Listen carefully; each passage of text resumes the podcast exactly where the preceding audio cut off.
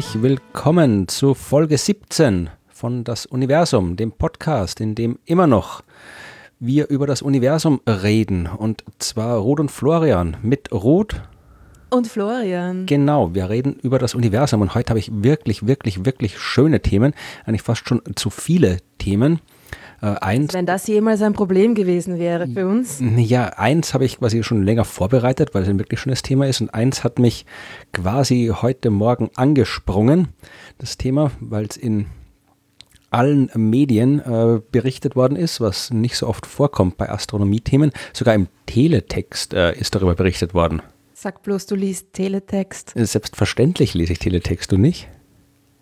Ich, ich, ich habe nicht mal einen Fernseher. Das gibt es auch schon im Internet. ich lebe in einer anderen Welt. Aber wirklich? Ja, ja, natürlich. Gibt Teletext eine Webseite? Ich glaube, Teletext, also der österreichische Teletext.orf.at, glaube ich, heißt das. Okay, na, dann habe ich heute Nachmittag was zu tun. Teletext ist super. Das ist irgendwie okay. eine absolut tolle, da drückst einmal drauf und hast sofort so einmal ohne Hat das immer noch den, den gleichen Schreibmaschinen-Look äh, oder ja, ja, ist das genau. auch schon ein bisschen nee, nee. moderner? Hat den, den Schreibmaschinen-Look. Mhm. Aber ich mag es mhm. du kannst es dabei einschalten, dann hast du irgendwie ohne irgendwelchen ganzen Schnickschnack, den du halt irgendwie auf Internetseiten hast, mal so die wichtigsten Dinge. Also ist, wenn immer der Krieg ausbricht oder so weiter, dann steht es da, das ganze Irrelevante ja. kannst du dann auch in anderen Medien anschauen. Und insofern äh, habe ich übrigens auch äh, einer unserer Stammhörer, Matthias, den du auch kennst, der mit uns studiert hat, Ah, der ein das, Stammhörer, tatsächlich. Das, ja, Hallo der, Matthias. Der hört es regelmäßig mit seinem Sohn, dem Wendelin, und die bauen auch immer die Themen äh, des Podcasts mit Lego nach und so. Also schöne ah, Grüße cool. an Matthias und den Wendelin, die haben uns sehr, und sie hat mir auch den, den ähm, äh, Teletext-Screenshot äh, geschickt von diesem ersten Thema, das ich jetzt quasi bespreche. Und das leite ich ein mit etwas, von dem ich weiß, dass du es sehr, sehr gerne hast und sehr, sehr gerne machst. Du bist ja ein großer Fan äh, des Wiener Ballvergnügens. Hm. ähm, ja, natürlich. Als Wienerin muss, muss ich Ballfanin sein. Ähm, ja, ja. Also, also für die, vielleicht äh, für die aus der Hörerschaft, die jetzt nicht mit diesem ähm, die mich nicht so gut kennen. Ja, nicht nur das, sondern die auch mit dem äh, System oder der, dem Phänomen der österreichischen Bälle nicht so vertraut sind. Ja, also mhm. ähm, es gibt ja, in, in, wir haben jetzt, ich weiß gar nicht, wann irgendwie hier so Karneval, Fasching, äh, jetzt irgendwie Faschingsdienstag, Aschermittwoch ist und so weiter. Das weiß ich gar nicht, aber muss jetzt irgendwann im Februar sein Mitte wahrscheinlich. Februar, genau. Ja. Aber ich so, so im zwischen so, so Dezember, Januar bis halt zum Aschermittwoch läuft halt die Ballsaison in Österreich und da gibt es halt nicht nur den Opernball, der dann immer im Fernsehen übertragen wird, sondern gerade in Wien haben eigentlich alle ihre Bälle. Ja? Also es gibt ja den Ball der Jäger und den Ball der Zuckerbäcker und der Juristen. Also äh, ständig gibt es irgendwelche so Bälle und das ist halt ja immer irgendwie so einem ja, äh, sehr, sehr noblen Ambiente, wo Leute dann irgendwie in Frack und Smoking und Abendkleid rumlaufen und sehr teure Getränke trinken und so Orchestermusik tanzen. Also das ist halt so das, wo man so schön noch so wie vor 100 tut, als wäre es vor 100 Jahren. Das sind so die Wiener Bälle. Und ich war gestern auf einem Ball, ähm, wohl nicht wirklich auf dem Ball, weil es finden ja keine Bälle statt, so wie alles andere mhm. auch nicht stattfindet. Aber äh, was auch nicht stattfindet, ist der Wissenschaftsball, den du ja kennst, weil du da schon mal warst. Das weiß ich.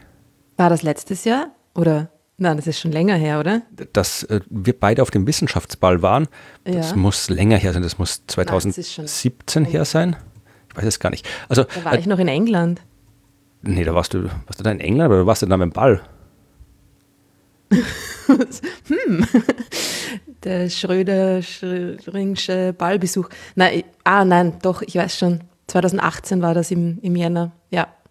Also vielleicht vor drei Jahren, egal. Genau, also vielleicht äh, nur um kurz zu erklären, was es da geht. Ja, also äh, es gibt halt, wie ich gesagt habe, Bälle für alle möglichen, und das hat was mit Wissenschaft zu tun, ja, also nicht, nicht ungeduldig werden, liebe Hörerschaft. Äh, es gibt ähm, Bälle für alle Bevölkerungs- und Berufsgruppen, das ist so Tradition, und es gab auch und gibt, glaube ich, immer noch einen sogenannten Akademikerball, von dem man glauben könnte, das wäre halt dann der Ball, wo sich halt so die Akademikerinnen und Akademiker treffen. Äh, ist aber nicht so. Das Akademikerball ist, äh, das ist so eine Art, äh, ja, das ist eine Veranstaltung der ganzen Burschenschaften in Österreich, in Wien. Das heißt, da treffen sich dann auch regelmäßig diverse rechtsextreme äh, Prominenz aus der ganzen Welt in Wien und das, äh, ja, kommt bei vielen nicht gut an. Unter anderem kam es nicht gut an bei den äh, vielen Leuten aus den Universitäten, weil die halt nicht unbedingt mit diesem ganzen äh, Nazi-Zeug in Verbindung gebracht werden wollten, weswegen im Jahr 2015 äh, der erste echte äh, Wissenschaftsball äh, ins Leben gerufen wurde, der Ball der Wissenschaft. Der hat 2015 das erste Mal stattgefunden im Wiener Rathaus, tolle Location und das ist halt auch eigentlich ein ganz normaler Ball, so wie die klassischen Wiener Bälle halt sind, aber halt immer mit ein bisschen Wissenschaftsaufputz. Also es gibt dann ja, die Blumendeko kommt vom Institut für Botanik. Man kriegt dann irgendwie so Informationen drüber. Beim, bei den Glücksspieltischen wird nicht um Geld gespielt, sondern man spielt einfach so und Leute von der Statistik erklären einem die Chancen und statistische Phänomene und so weiter. Also es ist halt, man trifft viele Leute aus dem Wissenschaftsbereich. Also äh, es ist eine nette Veranstaltung, auch wenn man auf so Bälle nicht steht. Und ich war beim ersten Wiener Ball, war ich dabei und dann bei zwei, drei anderen und bei einem der letzten äh, waren auch wir beide dort, obwohl die Ruth das ja nicht so dein, dein Umfeld ist. Aber, ist nicht ganz mein Metier, nein. Aber wir waren trotzdem dort und so schlimm war es ja nicht, oder? Nein, nein, es ist ja schon lustig, ja, na klar. Hat schon was. Also man kann sich dieser, der, der Magie des Rathauses und äh, dieser, dieser ganzen Fairy-Tale-Geschichte natürlich dann auch nicht entziehen und es macht dann schon Spaß. Ähm, es ist halt nur so allgemein nicht so ganz meine Welt, sagen wir mal so. Ne? Dieses Pompöse, dieses sich selbst feiern. Es ist halt irgendwie ein bisschen so eine äh, sich äh, gegenseitig auf die Schulter klopf Situation, die mich ein bisschen, wie soll ich sagen, macht mich ein bisschen ähm, un unwohl. Ähm, ja. Aber du hast mich da sogar mal genötigt, einen Text darüber zu schreiben. Ich habe ne? nie irgendwas, irgendwas genötigt, ja. Nein, also wir können, ich kann das verlinken. Wir haben damals tatsächlich äh, im Vorfeld dieses Ball, 2018 war das jetzt, ich habe nachgeschaut, äh, einen Text darüber mhm. geschrieben. Du hast darüber geschrieben, warum du den Ball der Wissenschaft eben nicht als, als äh, äh quasi, ob, ob man auf diese Art und Weise quasi, weil der Ball der Wissenschaften dient ja auch der Wissenschaftsvermittlung und äh, wir haben quasi so ein Pro und Contra gemacht. Äh, kann so eine Veranstaltung ein sinnvolles Instrument der Wissenschaftsvermittlung sein und ich habe den Pro-Teil Teil gemacht und du hast den Kontrateil gemacht. Kann man mhm. verlinken. Mhm.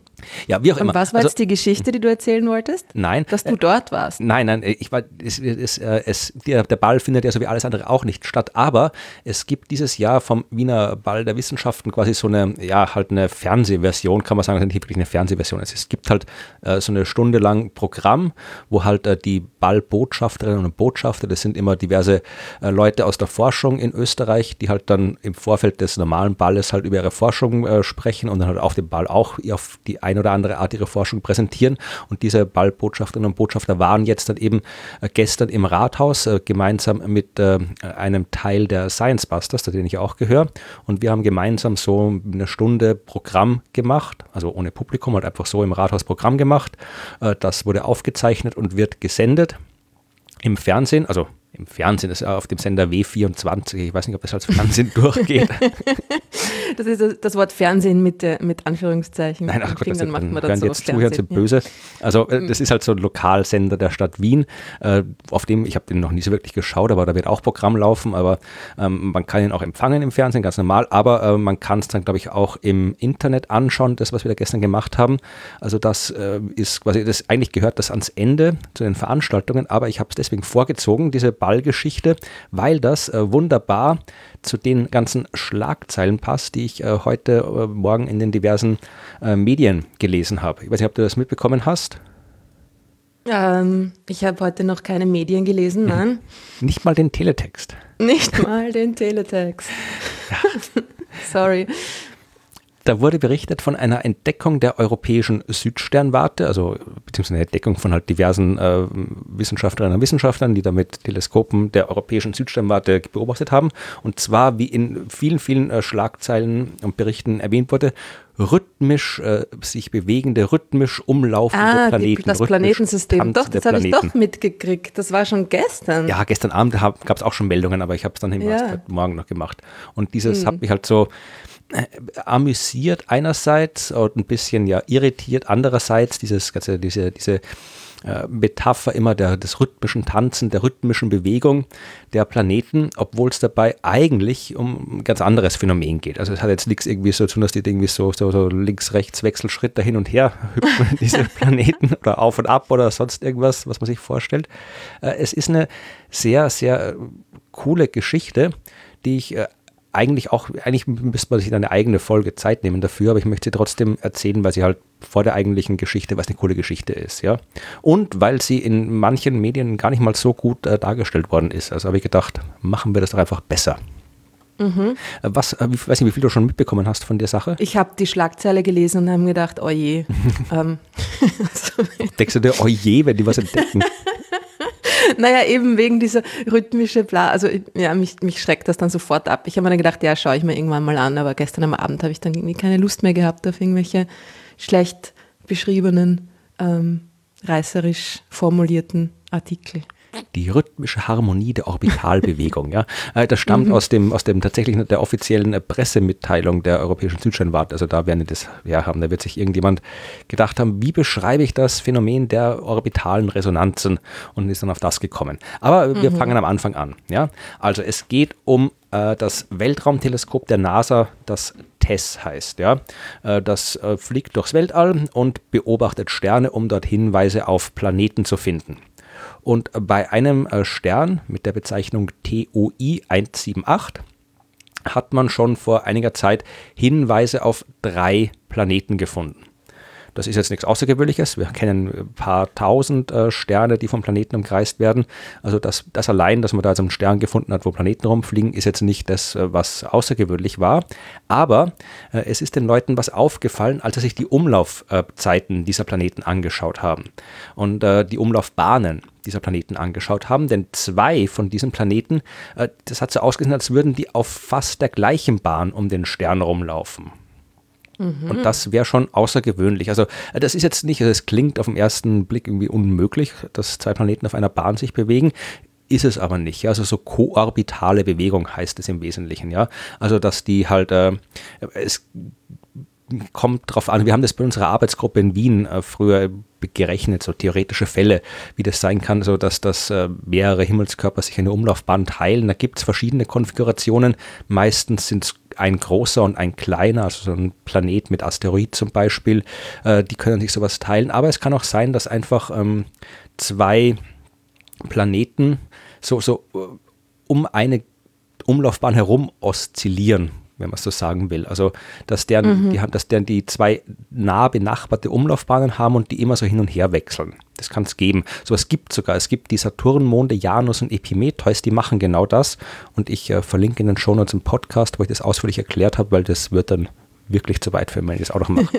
Also es ist möglich, dass. Also die wechseln ihre Umlaufbahnen quasi. Genau.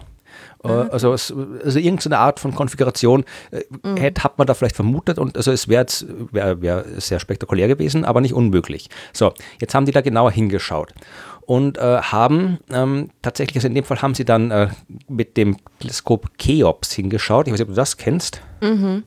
Das ist ein Teleskop. Ich weiß nicht, was da sind ja auch äh, Wiener dran beteiligt, Ganz genau. Ne? an der Software und so weiter. Ja. Genau.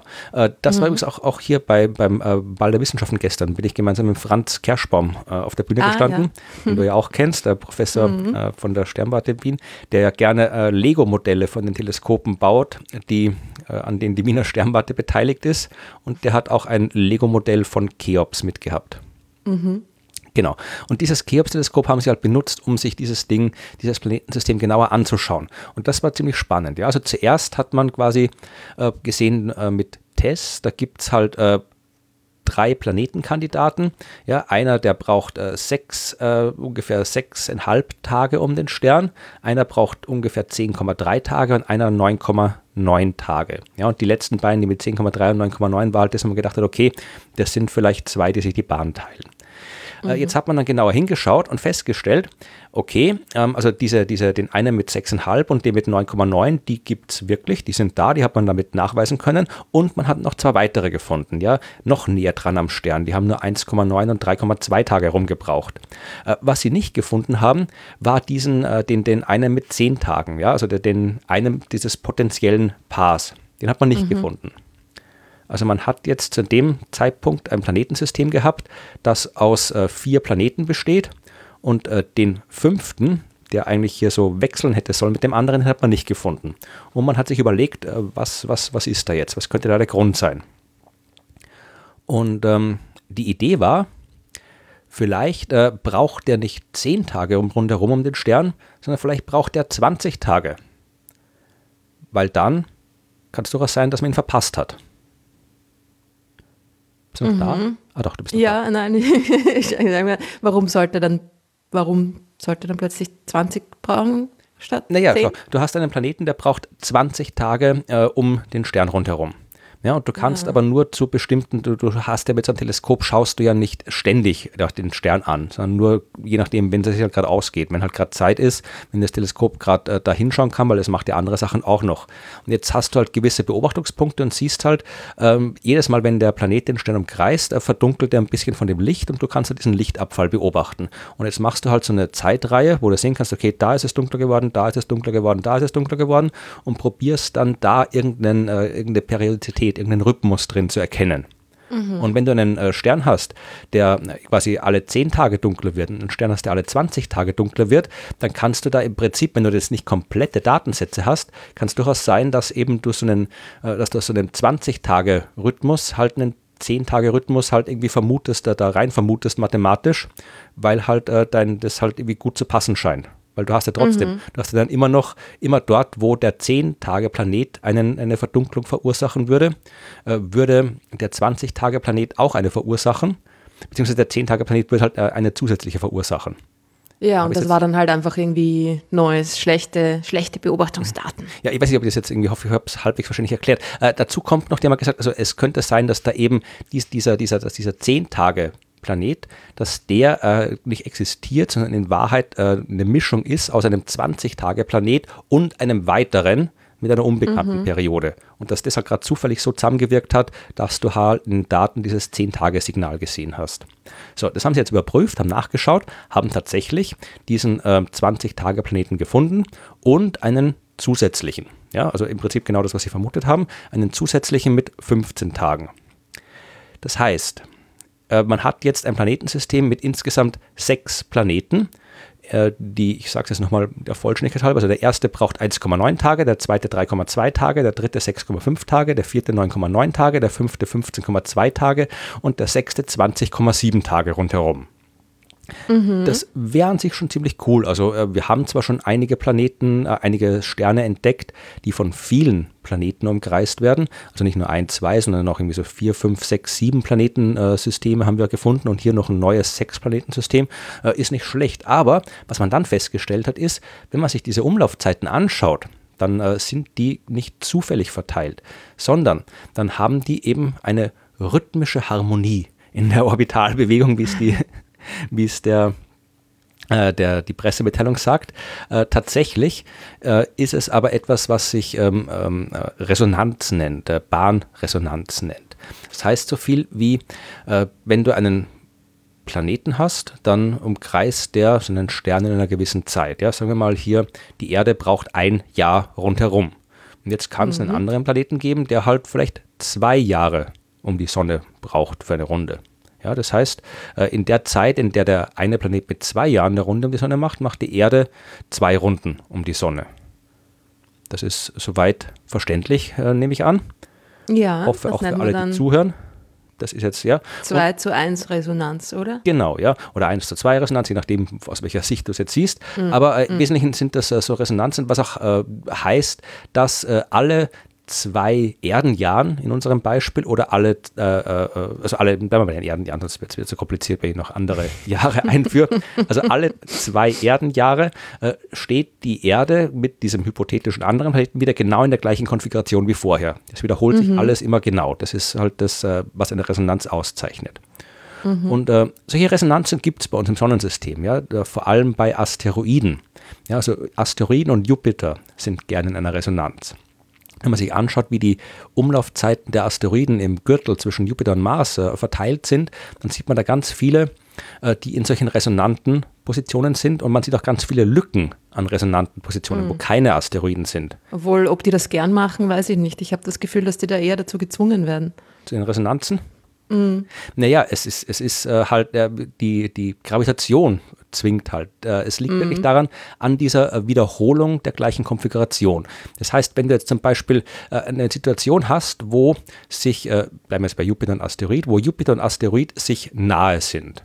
Und wenn die beiden in einer Resonanz sind, dann ist sichergestellt, dass sich genau diese Konfiguration wiederholt. Ja, mhm. und dann nochmal wiederholt und nochmal wiederholt, weil das ist das Wesen einer Resonanz. Ja, das heißt, äh, wenn die beiden sich nahe sind, kann der Jupiter eine starke Gravitationswirkung auf den Asteroid ausüben und er kann das äh, bei der nächsten Wiederholung nochmal tun und dann kann er es wieder tun und dann kann er es wieder tun. Äh, das heißt, der Jupiter schubst den Asteroid immer mit seiner Gravitationskraft in regelmäßigen Anständen an, genauso wie, nehmen wir das Beispiel von einer Schaukel, ja, wenn da so ein Kind auf einer Schaukel sitzt und hin und her schaukelt und du schubst das in regelmäßigen Abständen genau im richtigen Moment an, dann wird die Schaukel immer höher und höher fliegen ohne dass du immer mehr und mehr Kraft aufwenden musst. Du musst einfach immer noch mhm. gleichmäßig schubsen, aber weil du es eben in der richtigen Periode, zum richtigen Zeitpunkt machst, äh, wird die, die Auswirkung immer größer. Und das ist der Grund, warum es dann zum Beispiel Lücken gibt an resonanten Positionen, weil der Jupiter einfach alle rausgeschmissen hat. Das ist aber auch der Grund, warum äh, so eine Konfiguration sehr stabil sein kann. Ja? Weil wenn äh, der Asteroid und der Jupiter extrem weit weg voneinander sind, dann ist die Gravitationskraft schwach, die Störung ist klein. Und wenn das resonant ist, diese Konfiguration, dann bleibt es so. Dann kommen die sich nie in die Quere, dann ist es extrem stabil. Das heißt, je nach, nach Zustand kann so eine Resonanz stabil sein oder äh, äh, ist das Gegenteil von stabil? Instabil. Instabil. War langweilig. Das ist ein schöneres Wort. Äh, chaotisch? Ja, chaotisch. Ja, es ist wieder zu hart. Aber es ist egal. Also, es ist, es Destruktiv. Destruktiv, das mag ich, ja, das ist gut. Mhm. Ja, also die kann stabil sein oder destruktiv sein. Diese Resonanz und äh, genau ähm, das ist, äh, sowas gibt es auch, diese stabilen Resonanzen im Sonnensystem. Äh, was wir selten finden, sind sogenannte Laplace-Resonanzen. Ja, das sind, äh, wo drei oder mehr Himmelskörper in Resonanz sind. Das kennen wir bei den äh, Jupitermonden. Wir haben drei Jupitermonde ähm, Jo, Europa und Ganymed sind das. Äh, und die sind in einer 4 zu 2 zu 1 Resonanz. Ja? Und was ist mit dem vierten? Callisto macht nicht mit? Der macht nicht mit, der hat keine Lust drauf oh. anscheinend. Ja, also okay. äh, der, in dem Fall ist quasi Jo, ähm, der Jupitermond, der von den drei am nächsten ist. Ja, der macht halt ähm, ähm, ähm, äh, vier Runden um den Jupiter in der gleichen Zeit, in der ähm, Europa zwei Runden macht und in der Zeit, in der der äußerste Ganymed eine Runde macht. Ja, mhm. Das ist so eine 4 zu 2 zu 1 Resonanz. Äh, was man mhm. jetzt hier gefunden hat, das ist eine ganz andere Resonanz. Ja? Das ist eine, und ich habe sie jetzt tatsächlich, äh, ich muss mal hier den Artikel aufmachen, weil ich mir die Zahl nicht gemerkt habe und ich sie auch nicht live ausrechnen will. das ist eine ähm, 2 zu 4 zu 6 zu 9 zu 12 Resonanz. Ja, also Schön. fünf von den sechs Planeten sind in einer Resonanz. Ja? Wirklich so, wenn der, der Innerste macht äh, äh, zwölf Runden, dann kommt einer, der macht neun Runden in der gleichen Zeit, dann macht einer sechs Runden, vier Runden und der ganz Äußerste macht zwei Runden in der Zeit. Und der Einzige, der nicht mitmacht, ist ähm, der, äh, wer macht nicht mit? Ähm, der, na, der Innerste macht mit und der Äußerste macht mit. Äh, ich glaube, irgendwie einer, ich hab, die, die, haben auch alle keine vernünftigen Namen leider. Ähm, ja, egal, einer von denen macht nicht mit jetzt. Ich habe nicht aufgeschrieben, welcher von den fünf das ist.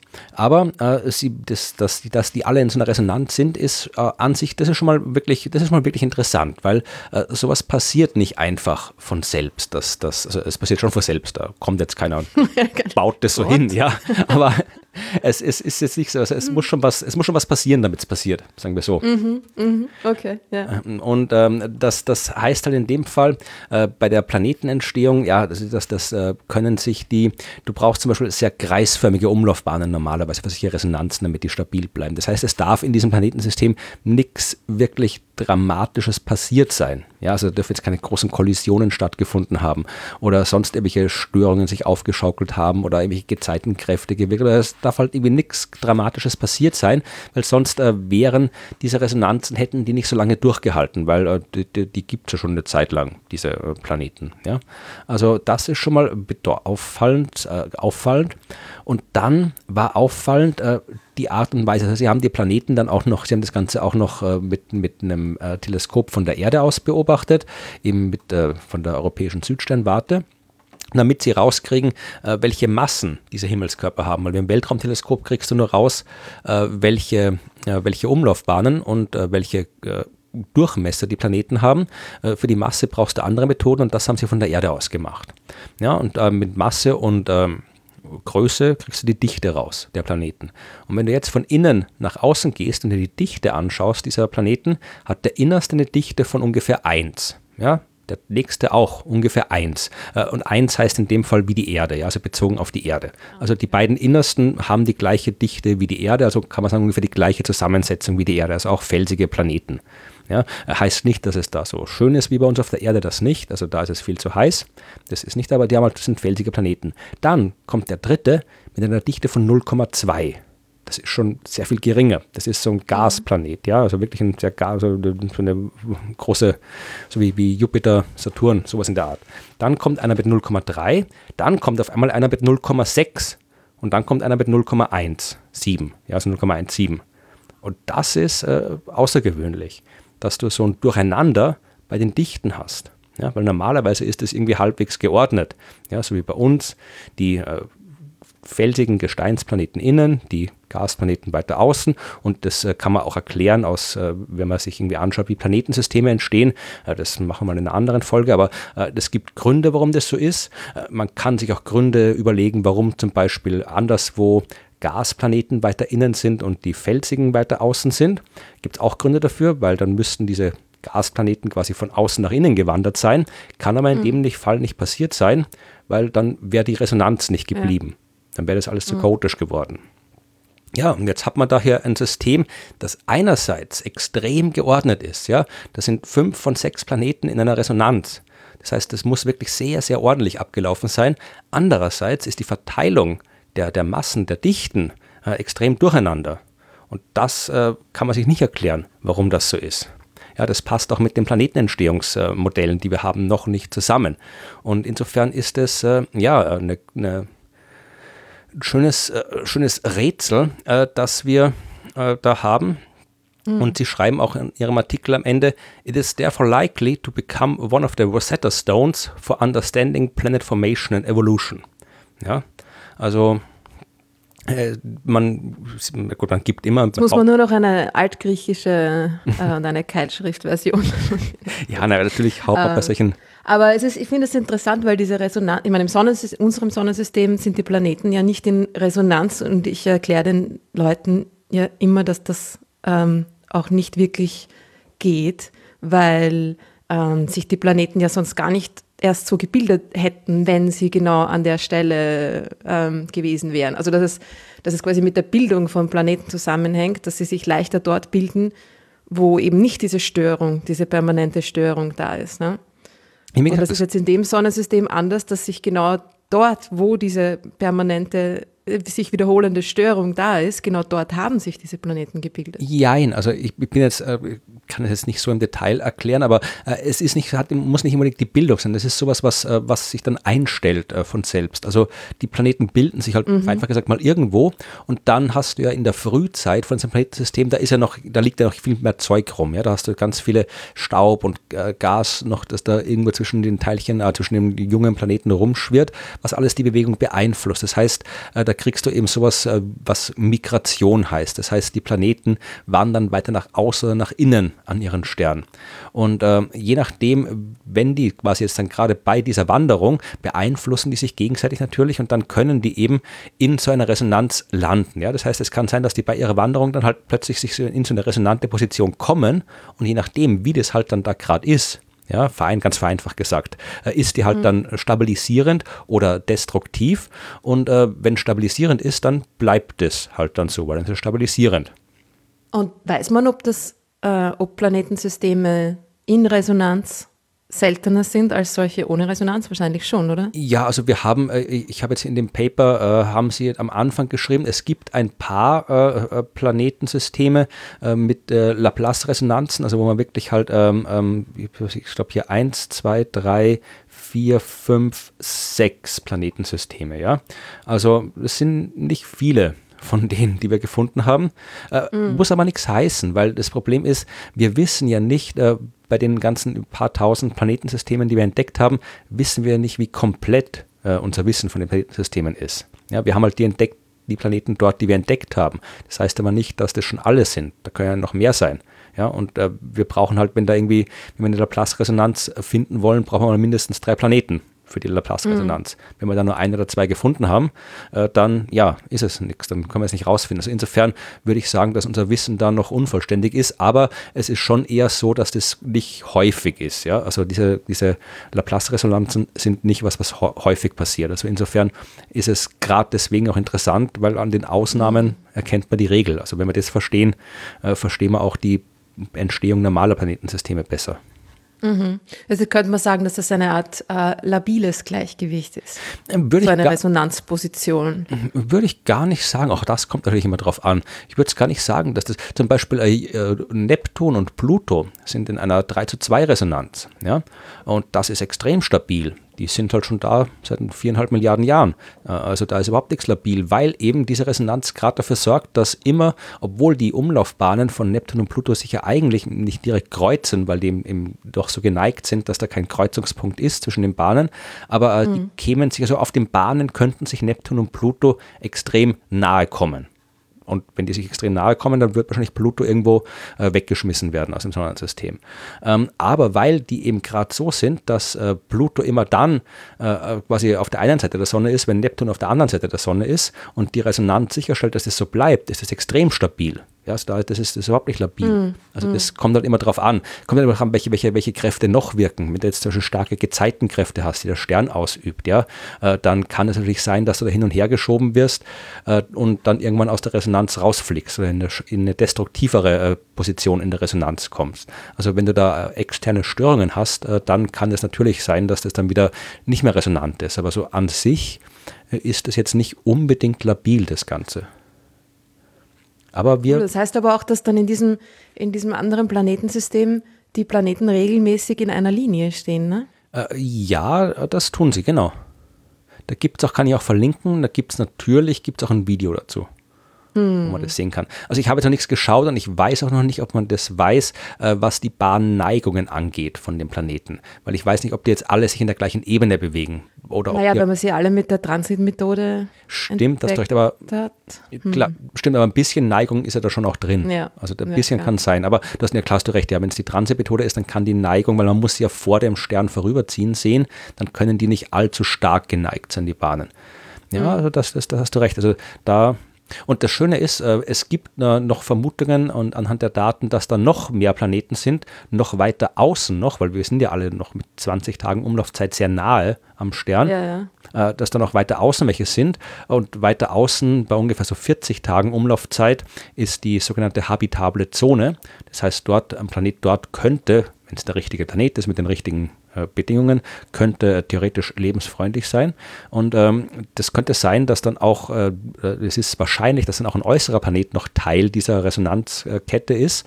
Das heißt, äh, vielleicht gibt es dann einen äh, lebensfreundlichen Planet in der habitablen Zone, der halt dann quasi ganz außen ist, wo du dann wirklich von dem aus du dann wirklich die inneren äh, fünf dann immer schön alle paar Jahre, Jahrzehnte äh, oder Jahre in dem Fall, weil es ja viel kürzere Umlaufzeiten sind, äh, sich in einer Reihe aufreihen sehen könntest.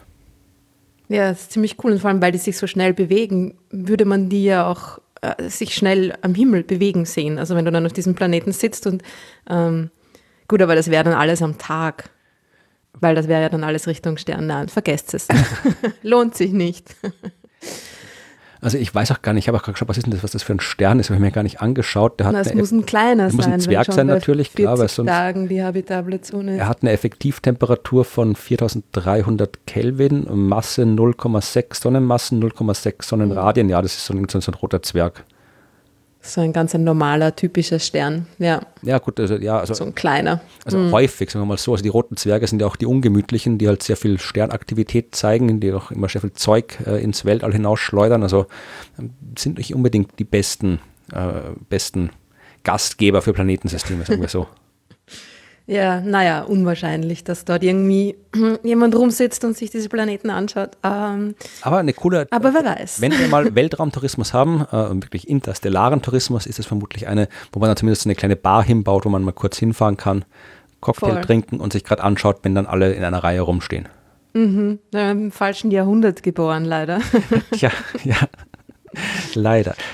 Ja, äh, das wollte ich noch kurz zur Einleitung erzählen, weil es halt irgendwie einerseits mein, mein eigentliches Forschungsgebiet, die Himmelsmechanik betrifft und zur Abwechslung mal äh, die Himmelsmechanik in allen Medien war, obwohl niemand von der mhm, Himmelsmechanik Sogar genau im hat. Teletext. Ja, aber alle haben halt immer nur von dem rhythmischen Tanz erzählt und nicht von der Himmelsmechanik. Also, ja, dabei ist Himmelsmechanik so ein schönes Wort. Ja, aber trotzdem irgendwie ist es, das hat leider die, die, die äh, Virologie noch nicht geschlagen. Also ich rechne nicht damit, ja. dass ich jetzt hier in Talkshows eingeladen werde, um die Himmelsmechanik von TOE 178 zu erklären, obwohl es vielleicht mal eine nette Abwechslung wäre. Ja, total. Schreibt Leserbriefe. Genau. Schickt Faxe an den Teletext. Ja. Ah, Faxe. Na, und was ist die Hauptgeschichte? Die wird dir gefallen. Ja, also das ist uh. eigentlich eine oh. Geschichte, äh, die ist eigentlich wie gemacht für dich. Mhm. Also ich habe eigentlich schon damit gerechnet, dass du sie findest und davon erzählst, was du zum Glück nicht getan hast, hoffe ich. Ähm, es geht um äh, etwas, was man am Himmel sehen kann. Ähm, ja, das ist mal ein guter Anfang, ja. Ja, besonders äh, für die Astronomie. Also äh, du machst ja, also jetzt gerade nicht, aber normalerweise äh, regelmäßig äh, zeigst du Leuten in Planetarien den Himmel. Ja. Also nicht in Planetarien, in deinem, in deinem Planetarium. Manchmal auch in anderen, ja.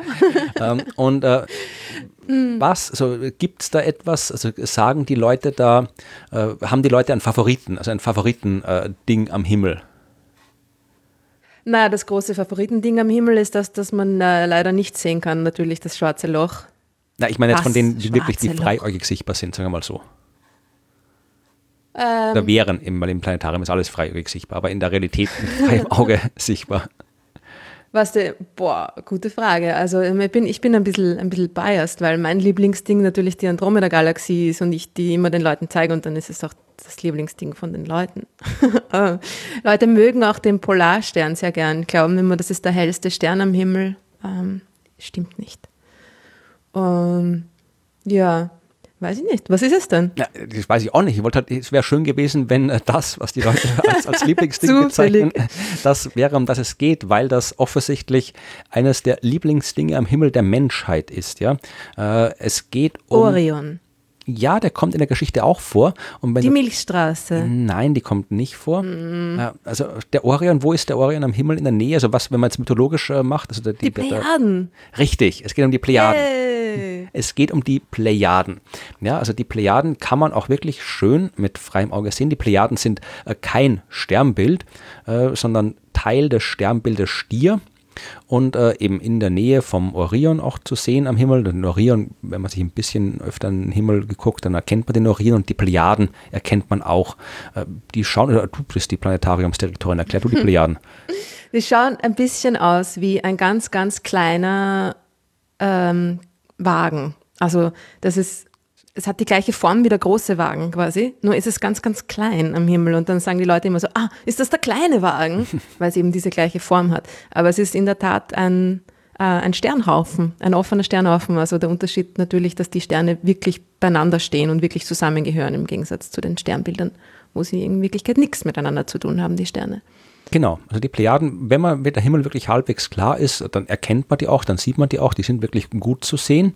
Und ähm, ja, also es sind, ähm, so ein, wie gesagt hast, ein offener Sternhaufen, äh, sind ungefähr ähm, 440 Lichtjahre weg von uns und noch recht jung. Also die Sterne da drin sind alles um die 100 Millionen Jahre alt. Ja, also das sind mhm. alles recht junge Sterne. Und ähm, das Interessante ist, äh, wenn man sich jetzt hier äh, die Mythologie anschaut und die Geschichte anschaut, ja, also äh, das ist ja gerade bei den Sternen recht gut. Ich weiß nicht, wie gut du erzählst du die ganzen mythologischen Geschichten auch, wenn du im Planetarium mm. bist, oder? Mm, äh, ungern, selten, manchmal ein bisschen, aber ja, die, die, die, die sieben Töchter von Atlas, ne? Richtig, genau. Also das ist eine der vielen Geschichten. Ja, also, gibt immer, gibt immer, genau. Und dann kommen die Leute immer und sagen, war die Geschichte nicht die und die? Und dann muss man wieder, uh, uh, uh, das, das fange ich mal lieber gar nicht erst an. Ja, in dem Fall geht es aber genau um das, ja. Also okay. es geht um die Geschichte, also äh, bleiben wir bei der klassischen Geschichte. Also äh, wer es gewissen will, also diese, äh, die sieben Töchter des Atlas, der griechische Titan Atlas, die der Atlas gemeinsam mit der Okeanide, Pleione, also eine Okeanide ist sowas ähnliches wie eine Göttin, aber hat wieder, die ist ja so kompliziert, die griechische Mythologie. Meerjungfrau oder? Ja, na, da gibt es ja, da gibt's ja die Götter, aber vor den Göttern kommen die Titanen. Und die Titanen Ja. sind auch irgendwie Götter, aber dann irgendwie andere Götter. Also das ist alles sehr kompliziert in der griechischen Mythologie.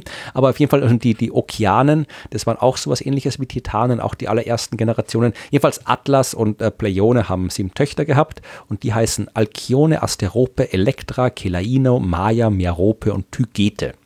Mhm. Und ähm, die ähm, äh, sind da, das sind ähm, die sieben Schwestern und die Plejaden heißen auch das Siebengestirn. Und äh, man kann, äh, wie viel, hast du schon mal gezählt, wie viele Sterne du siehst mit freiem Auge in den Plejaden?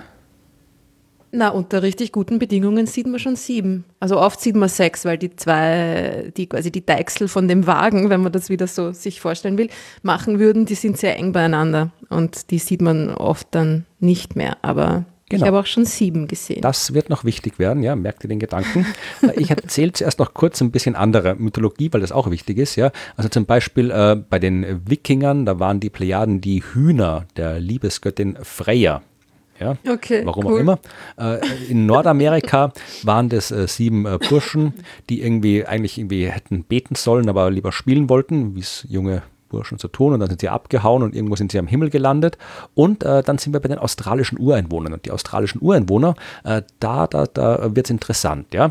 Weil, ähm, nochmal zurück zu den Griechen, äh, da sind die Plejaden deswegen am Himmel, ja, weil der Atlas, der Vater der Töchter, ja gezwungen wurde von den Göttern, aus mythologischen Gründen, auf die ich nicht näher eingehen will, äh, den gesamten Himmel auf seinen Schultern zu tragen. Ja, das ist der, der berühmte Atlas, den man auch kennt, so Atlas, der die Welt schultert, der immer so der auch die, die Weltkugeln auf den alten Bildern hat und so weiter. Also Atlas musste den Himmel tragen, äh, was, und dadurch war er halt ein bisschen abgelenkt. Also konnte sich nicht mehr so gut um seine Familie kümmern, weil das ist ein Vollzeitjob, den Himmel zu tragen. Schon ziemlich, ja. Und äh, wie es halt immer so ist, in der griechischen Mythologie, die ist nicht unbedingt sehr frauenfreundlich und generell auch sehr, sehr unfreundlich im, im Allgemeinen. Äh, kaum waren die sieben äh, Plejaden-Schwestern unbeaufsichtigt, kommt der Orion, der Jäger, ja, der mythologische, um die, sagen wir es mal so, äh, um jugendfreundlich die Plejaden-Schwestern zu verfolgen. Ja, äh, natürlich hat er was äh, viel mehr vorgehabt mit ihnen, wenn er sie denn kriegt.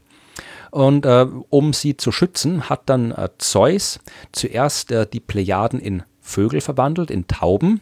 Und dann sicherheitshalber, was hat er gedacht, wer weiß, was dem Orion einfällt, sicherheitshalber mache ich dann doch aus den Tauben Sterne und tue dir in den Himmel. Da kann ja nichts passieren. Weiß jetzt nicht, ob das ein gutes Ende ist, wenn du irgendwie Ja, vor allem ist da irgendwie Zeus, da ja dann jetzt der, der, der Wohltäter oder was? Normalerweise ist ja Zeus der, der irgendwie erstens das. Und dann denke ich mir auch irgendwie, wenn ich so eine ähm, Plejade um die wäre, Frauen kümmert. Wenn ich mir auch denke, was denn nur, wenn nur so, so ein scheiß Jäger da irgendwie rumkommt und mir nachstellt, äh, muss ich jetzt ein Stern am Himmel sein? Also, ich weiß nicht, vielleicht ist es irgendwie, ja, die Mythologie ist seltsam. Aber auf jeden Fall ist, ähm, sind so die äh, Plejaden an den Himmel gekommen. Ja, also und das sind die, die Grundelemente, die wir uns merken müssen. Sieben Schwestern werden verfolgt von einem Typen und werden an den Himmel versetzt als Schutz. Ja? Denn jetzt gehen wir nach Australien. Ja? Und in Australien gibt es genau die gleichen Geschichten. Ja, natürlich kennt man in Australien auch die Plejaden, ja, die kann man überall sehen. Ja, aber auch in Australien haben die australischen äh, Ureinwohner haben auch äh, Geschichten und die haben auch Geschichten über sieben Schwestern, die Plejaden. Sie haben Geschichten über den Himmelsjäger, den sie im Sternbild Orion sehen. Sie haben äh, Geschichten, wie dieser Himmelsjäger die äh, Schwestern verfolgt äh, und wie sie dann zur Sicherheit an den Himmel versetzt werden. Die haben genau die gleichen Geschichten. Ja, kann man nachlesen, wenn man Lust hat. Und äh, ich verlinke dann auch den Artikel, um den es geht. Das ist ein Artikel, der heißt Why Are There Seven Sisters von zwei australischen Wissenschaftlern, Ray und Barnaby Norris, äh, ist erschienen in einem äh, Buch, das heißt Advancing Cultural Astronomy. Und ähm, da kann man dann auch diese Geschichten nachlesen der australischen Ureinwohner. Und die haben sich gedacht, okay, das ist ja irgendwie, irgendwie äh, seltsam, dass sowohl in den europäischen Mythen als auch in den australischen äh, Mythen über den Himmel diese Grundelemente vorkommen. Du hast äh, Schwestern, die verfolgt werden von dem Jäger und an den Himmel versetzt werden. Und beides mit den gleichen Sternbildern, Plejaden und Orion. Und die wollten herausfinden, was da dahinter steckt. Ja. Äh, Zufall? Das ist natürlich immer eine Möglichkeit, aber äh, wäre schon ein komischer Zufall in dem Fall. Ja, ja? Weil auch äh, äh die meisten äh, Mensch, die meisten Mythen äh, beinhalten noch ein weiteres Element, nämlich, du hast vorhin gesagt, also man kann von den Plejaden mit freiem Auge ziemlich leicht sechs Sterne sehen. Und den siebten muss man sich ein bisschen anstrengen, dass man den sieht. Den sieht man nur unter bestimmten Bedingungen und oft auch dann nicht gescheit, weil eben dieser siebte Stern wirklich ähm, ähm, sehr knapp an, an einem anderen dran ist, an einem helleren dran ist und meistens so knapp dran ist, also nicht meistens, der ist halt so dran, aber meistens, meistens naja. äh, schaut so aus. Und vor allem, vor allem ist der auch veränderlich. Das ist ein veränderlicher Stern und der ist ja irgendwie, ähm, ja, nicht immer gleich hell. Ne? Also genau, das ist richtig. Aber vor allem geht es ja. um das, dass der halt wirklich, dass die beiden sich sehr nahe sind und je nach äh, Wetterbedingungen und äh, den eigenen äh, Beobachtungsfähigkeiten und den, wie gut deine Augen halt gerade sind, ist der, der hellere der beiden meistens halt zu hell, dass du den nicht mehr finden kannst. Ja? Also äh, die heißt, es gibt alle Geschichten handeln von sieben Schwestern, aber äh, man kann meistens nur sechs sehen von diesen Sternen und deswegen gibt es bei allen diesen Mythen immer auch Geschichten, äh, wie eine von diesen äh, sieben Schwestern verschwunden ist. Ja? Also mhm. Äh, da hat auch, also bei den europäischen Mythen, da geht es glaube ich darum, dass die eine was die eine, hat die, hat die geheiratet? Ich weiß es gerade gar nicht, diese, diese verschwundene Plejade. Also, äh, zum Beispiel, aber ich hab, haben andere Mythen zusammengetragen. In diesem Artikel zum Beispiel, eine dieser äh, Schwestern ist gestorben, ja, eine äh, nur ist übrig geblieben. Äh, es gibt bei den ähm, Amerika nordamerikanischen Ureinwohnern, ja, gibt es äh, eine Geschichte, dass eben eine der sieben Schwestern halt ein äh, bisschen äh, beim also Schwierigkeiten gehabt hat beim Weg auf den Himmel und deswegen schwächer leuchtet. Äh, bei den islamischen äh, Mythen dazu ist einer von den sieben Schwestern wieder runter zur Erde gefallen, wo dann irgendwie eine große Moschee draus geworden ist und so weiter. Und es gibt auch äh, bei den, ich weiß gerade nicht, was die Geschichte bei den alten Griechen ist, warum da eine Schwester verschwunden ist, aber es gibt halt bei allen diesen ähm, bei all diesen Mythen gibt es eben auch äh, immer noch einen, ähm, eine Erklärung, warum von den sieben nur noch sechs da sind. Und diese Geschichten, mhm. die sind sehr unterschiedlich. Ja? Also wie gesagt, von, von äh, einer, der runterfällt und eine Moschee wird, bis hin äh, zu irgendjemandem, der gestorben ist. Also das sind sehr, sehr unterschiedliche Mythen. Und äh, die These, äh, die diese beiden äh, Wissenschaftler aus Australien jetzt haben, ist, ähm, das letzte Mal, dass äh, die australischen Ureinwohner und die europäischen Ureinwohner äh, weder das eine noch das andere waren, äh, war vor ungefähr 100.000 Jahren. Da waren sie nämlich noch alle in Afrika. Ja? Da hat mhm. quasi der, die, der, die große Auswanderung erst äh, angefangen. Und die sagen halt, ja, also diese Geschichte mit den äh, sieben Schwestern, die vom Jäger verfolgt werden, ist, also ist die Hypothese, die ist so alt, dass es die damals schon gab. Ja? Ja. Und dass die dann halt quasi ihre Geschichten mitgenommen haben bei dieser, wo halt die einen dann, also es ist jetzt keine Wanderung, wo die einen gesagt haben, so, wir gehen jetzt darüber und ihr geht's da lang, sondern das hat sich halt im, im, in, im Laufe von zehntausenden Jahren hat sich halt dann da die Menschheit ausgebreitet von Afrika aus über äh, die Erde, bis sie dann halt irgendwo auch in Australien mal angelangt sind. Aber dass eben, dass diese Geschichten halt schon vorher existiert haben.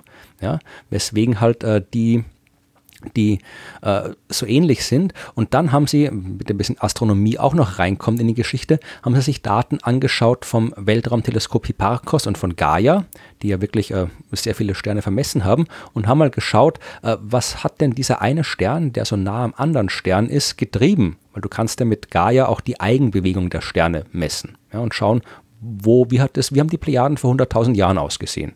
Kann man sich anschauen. Damit sind auch entsprechende Bilder drin und die haben festgestellt, dass äh, heute ist der Abstand zwischen äh, diesen beiden Sternen ungefähr fünf Bogenminuten. Ja, das ist, äh, wie gesagt, man, man kann es unter den richtigen Bedingungen auflösen im Auge, man kann den Unterschied sehen, aber es ist schwer. Vor 100.000 Jahren waren es 8,5 Bogenminuten. Und da war es deutlich sichtbar. Das heißt, vor 100.000 Jahren hast du deutlich sieben Sterne gesehen. Und, sagen mhm. die Forscher, deswegen die Mythen der sieben Schwestern. Dann im Laufe der Jahrzehntausende sind die äh, beiden Sterne näher aneinander gerückt, weswegen man dann irgendwann nur noch äh, sechs Sterne gut sehen konnte. Und dann sind halt die unterschiedlichen Mythen aufgekommen, um zu erklären, wo der siebte hin ist. Mhm. Also das ist deren, diese Hypothese, also ich weiß nicht, ich kann nicht beurteilen, äh, weder historisch noch irgendwie äh, anthropologisch, äh, was da dran ist, aber die haben halt die These, dass diese Geschichte der Plejaden äh, eine der ältesten Geschichten ist, die wir Menschen uns erzählen und äh, noch aus einer Zeit von vor 100.000 Jahren stammt, als wir alle irgendwo in Afrika rumgestanden sind und den Himmel beobachtet haben. Ziemlich cool. Das heißt ja dann, ja, ja das war wahrscheinlich halt auch eine, eine eher, naja, unfreundliche Zeit damals. Wenn man da die, die Geschichte ähm, des Jägers, der den, den Schwestern nachstellt. Ich meine, das war ja sicher keine, ähm, keine Geschichte, die jetzt zu weit von der von der alltäglichen Lebensrealität der Menschen entfernt war, oder? Ja, gut, Mythologien sind allgemein ziemlich grausam. Ich meine, liest die Bibel, die ist grausam, aber wenn das irgendwie Männer Nein, die nee, Frauen nachstellen, ist ja heute immer noch keine, mhm. gibt es ja leider immer noch. Also insofern, mhm. aber klar, also dass das, dieser, dass, dass, dass gerade der Himmelsjäger ähm, ein sehr altes Bild ist, ist, ja, das ist ja. klar, weil gejagt haben wir halt immer schon. Genau, und dann sieht ja Orion ist ja einfach wirklich, also ich finde ja Orion ist eigentlich das einzige Sternbild, das wirklich so ausschaut, wie es ausschauen soll. Also wie eine, wie eine Figur, wie eine Person. Die anderen sind halt einfach alle irgendwie so ein bisschen, ja, mit sehr viel Fantasie kann man da vielleicht irgendwie was drin erkennen, aber ja, Orion sieht einfach aus wie eine Gestalt, wie eine, wie eine menschliche Figur, die da am Himmel steht. Ne? Ja, also und darum das, das ist er wahrscheinlich auch so präsent als, als diese Gestalt. Mhm. Also sind die, die Plejaden auch, also das ist die, die Himmelsscheibe von Nebra, kennst du natürlich. Mm, mm. Hast du die schon mal gesehen, also auch live gesehen, in echt gesehen? Nein, ich habe Bilder davon gesehen natürlich, aber live habe ich sie noch nicht gesehen. Ne? Ich schon, also sie, sie schaut aus wie auf den Bildern natürlich, aber es, es, ist schon cool, wenn du sie live siehst. Weil dieses ich finde aber auch immer, wenn dann heißt, dass da drauf die Plejaden sind auf dieser Scheibe, ich finde dann irgendwie, ich finde das wie soll ich sagen, ein bisschen unbefriedigend, die, die Darstellung, die Qualität der Darstellung, weil das sind einfach irgendwie äh, Punkte, kugelförmig, kreisförmig angeordnet, nebeneinander, also irgendwie, das sind einfach, ist, das ist ein Kugelsternhaufen, den ich da sehe. Und die Plejaden haben ja einfach eine Form, die sehr einfach als diese Form darzustellen ist. Und wenn das die Plejaden sein sollen, Warum ja, hat man sie dann nicht so dargestellt, wie die Plejaden wirklich ausschauen? Da hast du äh, das Problem vermutlich, dass du äh, aus der heutigen Sicht in die Vergangenheit schaust. Also die Himmelsscheibe von Nebra ist äh, fast äh, 4000 Jahre alt, also 3600 und äh, aus der Bronzezeit und ähm, eine der oder die älteste Darstellung des Himmels. Und ich habe, also, mhm. weil mich das wirklich äh, extrem fasziniert, das Teil. Also die Scheibe ist dort gefunden, also in der Nähe gefunden worden, wo ich lange Zeit gewohnt habe. Ich habe in, ähm, in Jena gewohnt und ein kleines Stückchen südlich, äh, nördlich, Entschuldigung, nördlich davon äh, ist, ist äh, Nebra, äh, dort, wo die Scheibe gefunden wurde. Und deswegen, unter anderem deswegen habe ich mich viel damit beschäftigt, weil das ist wirklich faszinierend ist. Ich habe auch irgendwie eine, glaube ich, eine 20-teilige Serie in meinem Buch, äh, Blog geschrieben über ein Buch, das äh, äh, Harald Meller, das ist der Typ, der die Scheibe quasi äh, erforscht hat, und äh, Kai Michel, ein Journalist, die haben gemeinsam ein extrem empfehlenswertes Buch geschrieben, das ich allen nur empfehlen kann. Und da ist das halt wirklich alles genau beschrieben. Also man darf jetzt nicht glauben, dass die Menschen damals äh, so gedacht haben, wie wir heute und die Welt so betrachtet haben, wie wir heute. Das war alles sehr viel symbolischer, ja. Und äh, diese Himmelsscheibe ist einerseits natürlich eine symbolische Darstellung des Himmels, andererseits auch eine reale Darstellung des Himmels. Und die Plejaden, wenn du das anschaust, was da drauf ist, das sind halt quasi so sechs Sterne in einem Kreis mit einem siebten irgendwie in der Mitte drin. Und das ist halt, ja, also das, das ist halt für alle, kann man, kann man durchaus eben als als Plejaden interpretieren. Äh, und äh, sie führen das dann auch, also jetzt in dem Buch, wir sind jetzt wieder bei dem Buch über die Himmelsscheibe, nicht bei dem äh, Paper, von dem ich vorhin gesprochen habe, da sagen sie auch, dass die, die, die Plejaden, quasi diese sieben Schwestern, auch bei den bei den äh, Babyloniern schon gab, ja, ähm, und viel babylonisches Wissen ist äh, auch auf der Himmelsscheibe drauf. Also die, die Plejaden, äh, die sind dann auch verwendet worden als Kal Kalenderanzeiger, ja, also je nachdem, wann die äh, Plejaden im Jahr das erste Mal zu sehen sind äh, und wo sie zu sehen sind im, im Unterschied zum Mond, dann musst du irgendwie den, den äh, Kalender entsprechend umstellen. Also das ist, also die Plejaden haben die Menschen anscheinend wirklich schon lange beschäftigt und das ist offensichtlich, wenn man jetzt dem glaubt, was die ähm, beiden Australier da erzählen, halt äh, ja schon mindestens 100.000 Jahre lang. Was ich mhm. faszinierend fände, wenn es so wäre. Aber ich wüsste jetzt spontan nicht, wie man das konkret überprüfen könnte oder beweisen könnte. Ja, ich meine, es ist aber auch nicht so verwunderlich, dass eine Geschichte. Naja, natürlich ist es, ist es verwunderlich, ja, aber es ist, äh, es ist durchaus, es es ist einleuchtend. Ne? Dass eine Geschichte 100.000 Jahre alt sein kann. Ja, das schon. Aber mich würde wirklich interessieren, was die, die älteste Geschichte ist, die wir noch uns erzählen. Ich weiß nicht, ob es da, ich meine, das ist halt die, die, es muss halt logischerweise irgendwas über Mythologie sein, irgendwas Religiöses, weil das ist das, was wir am längsten aufgenommen haben, aber ich würde wissen, vielleicht, vielleicht hört uns jemand zu, der das sagen kann, ja, der, der Bescheid weiß darüber, was die älteste noch in Gebrauch befindliche Geschichte ist. Also nicht jetzt irgendein Zeug, dass wir irgendwas irgendwo aufgeschrieben worden ist und wir haben irgendwie eine Inschrift gefunden in der Pyramide oder auf der Steintafel, sondern wirklich äh, die älteste Geschichte, die, die immer noch existiert. Würde mich interessieren, ob es sowas gibt. Also es Aber muss ohne sowas geben. Ich meine, ja, wie, wie will man das nachverfolgen? Ich meine, die Geschichte mit dem Sternenhimmel ist natürlich, bietet sich da natürlich an. Ne? Ja, vielleicht kannst du irgendwie so aus Sprachanalyse. Als Aufzeichnungsmedium, ja. Und du kannst ja auch, ne, kannst ja auch irgendwie sowas wie Sprachen, über die es keine Aufzeichnung gibt, wie das Indo-Europäische oder sowas. Da kannst du ja auch irgendwie rekonstruieren aus den existierenden Sprachen und Wörtern kannst du noch rekonstruieren, okay, das muss alles, die Grundlage muss ein Wort sein, das ungefähr so klingt, ja, und so alt ist. Mhm. Also vielleicht gibt es, vielleicht, ich weiß nicht, wie groß äh, unsere Hörerschaft aus dem Bereich der vergleichenden Literaturwissenschaft ist, aber Wäre interessant. falls da Findet sich ist, sicher der eine und, oder die andere. Ja, bitte, schreibt uns, wenn ihr was wisst. Ja. Ist der Orion und die sieben Schwestern wirklich die älteste Geschichte der Menschheit? Oder gibt es da vielleicht noch andere Contender auf diesen Titel? Wahrscheinlich ist das eine komplett lächerliche Geschichte, wenn man es irgendwie rausfinden würde. Irgend so ein absolut bescheuerter Witz oder irgendwie sowas. Ja, es ist ja wahrscheinlich irgendeine ähm, Vatergeschichte. Also die sind ja auch irgendwie sehr, sehr populär immer gewesen. Ne? Geschichte.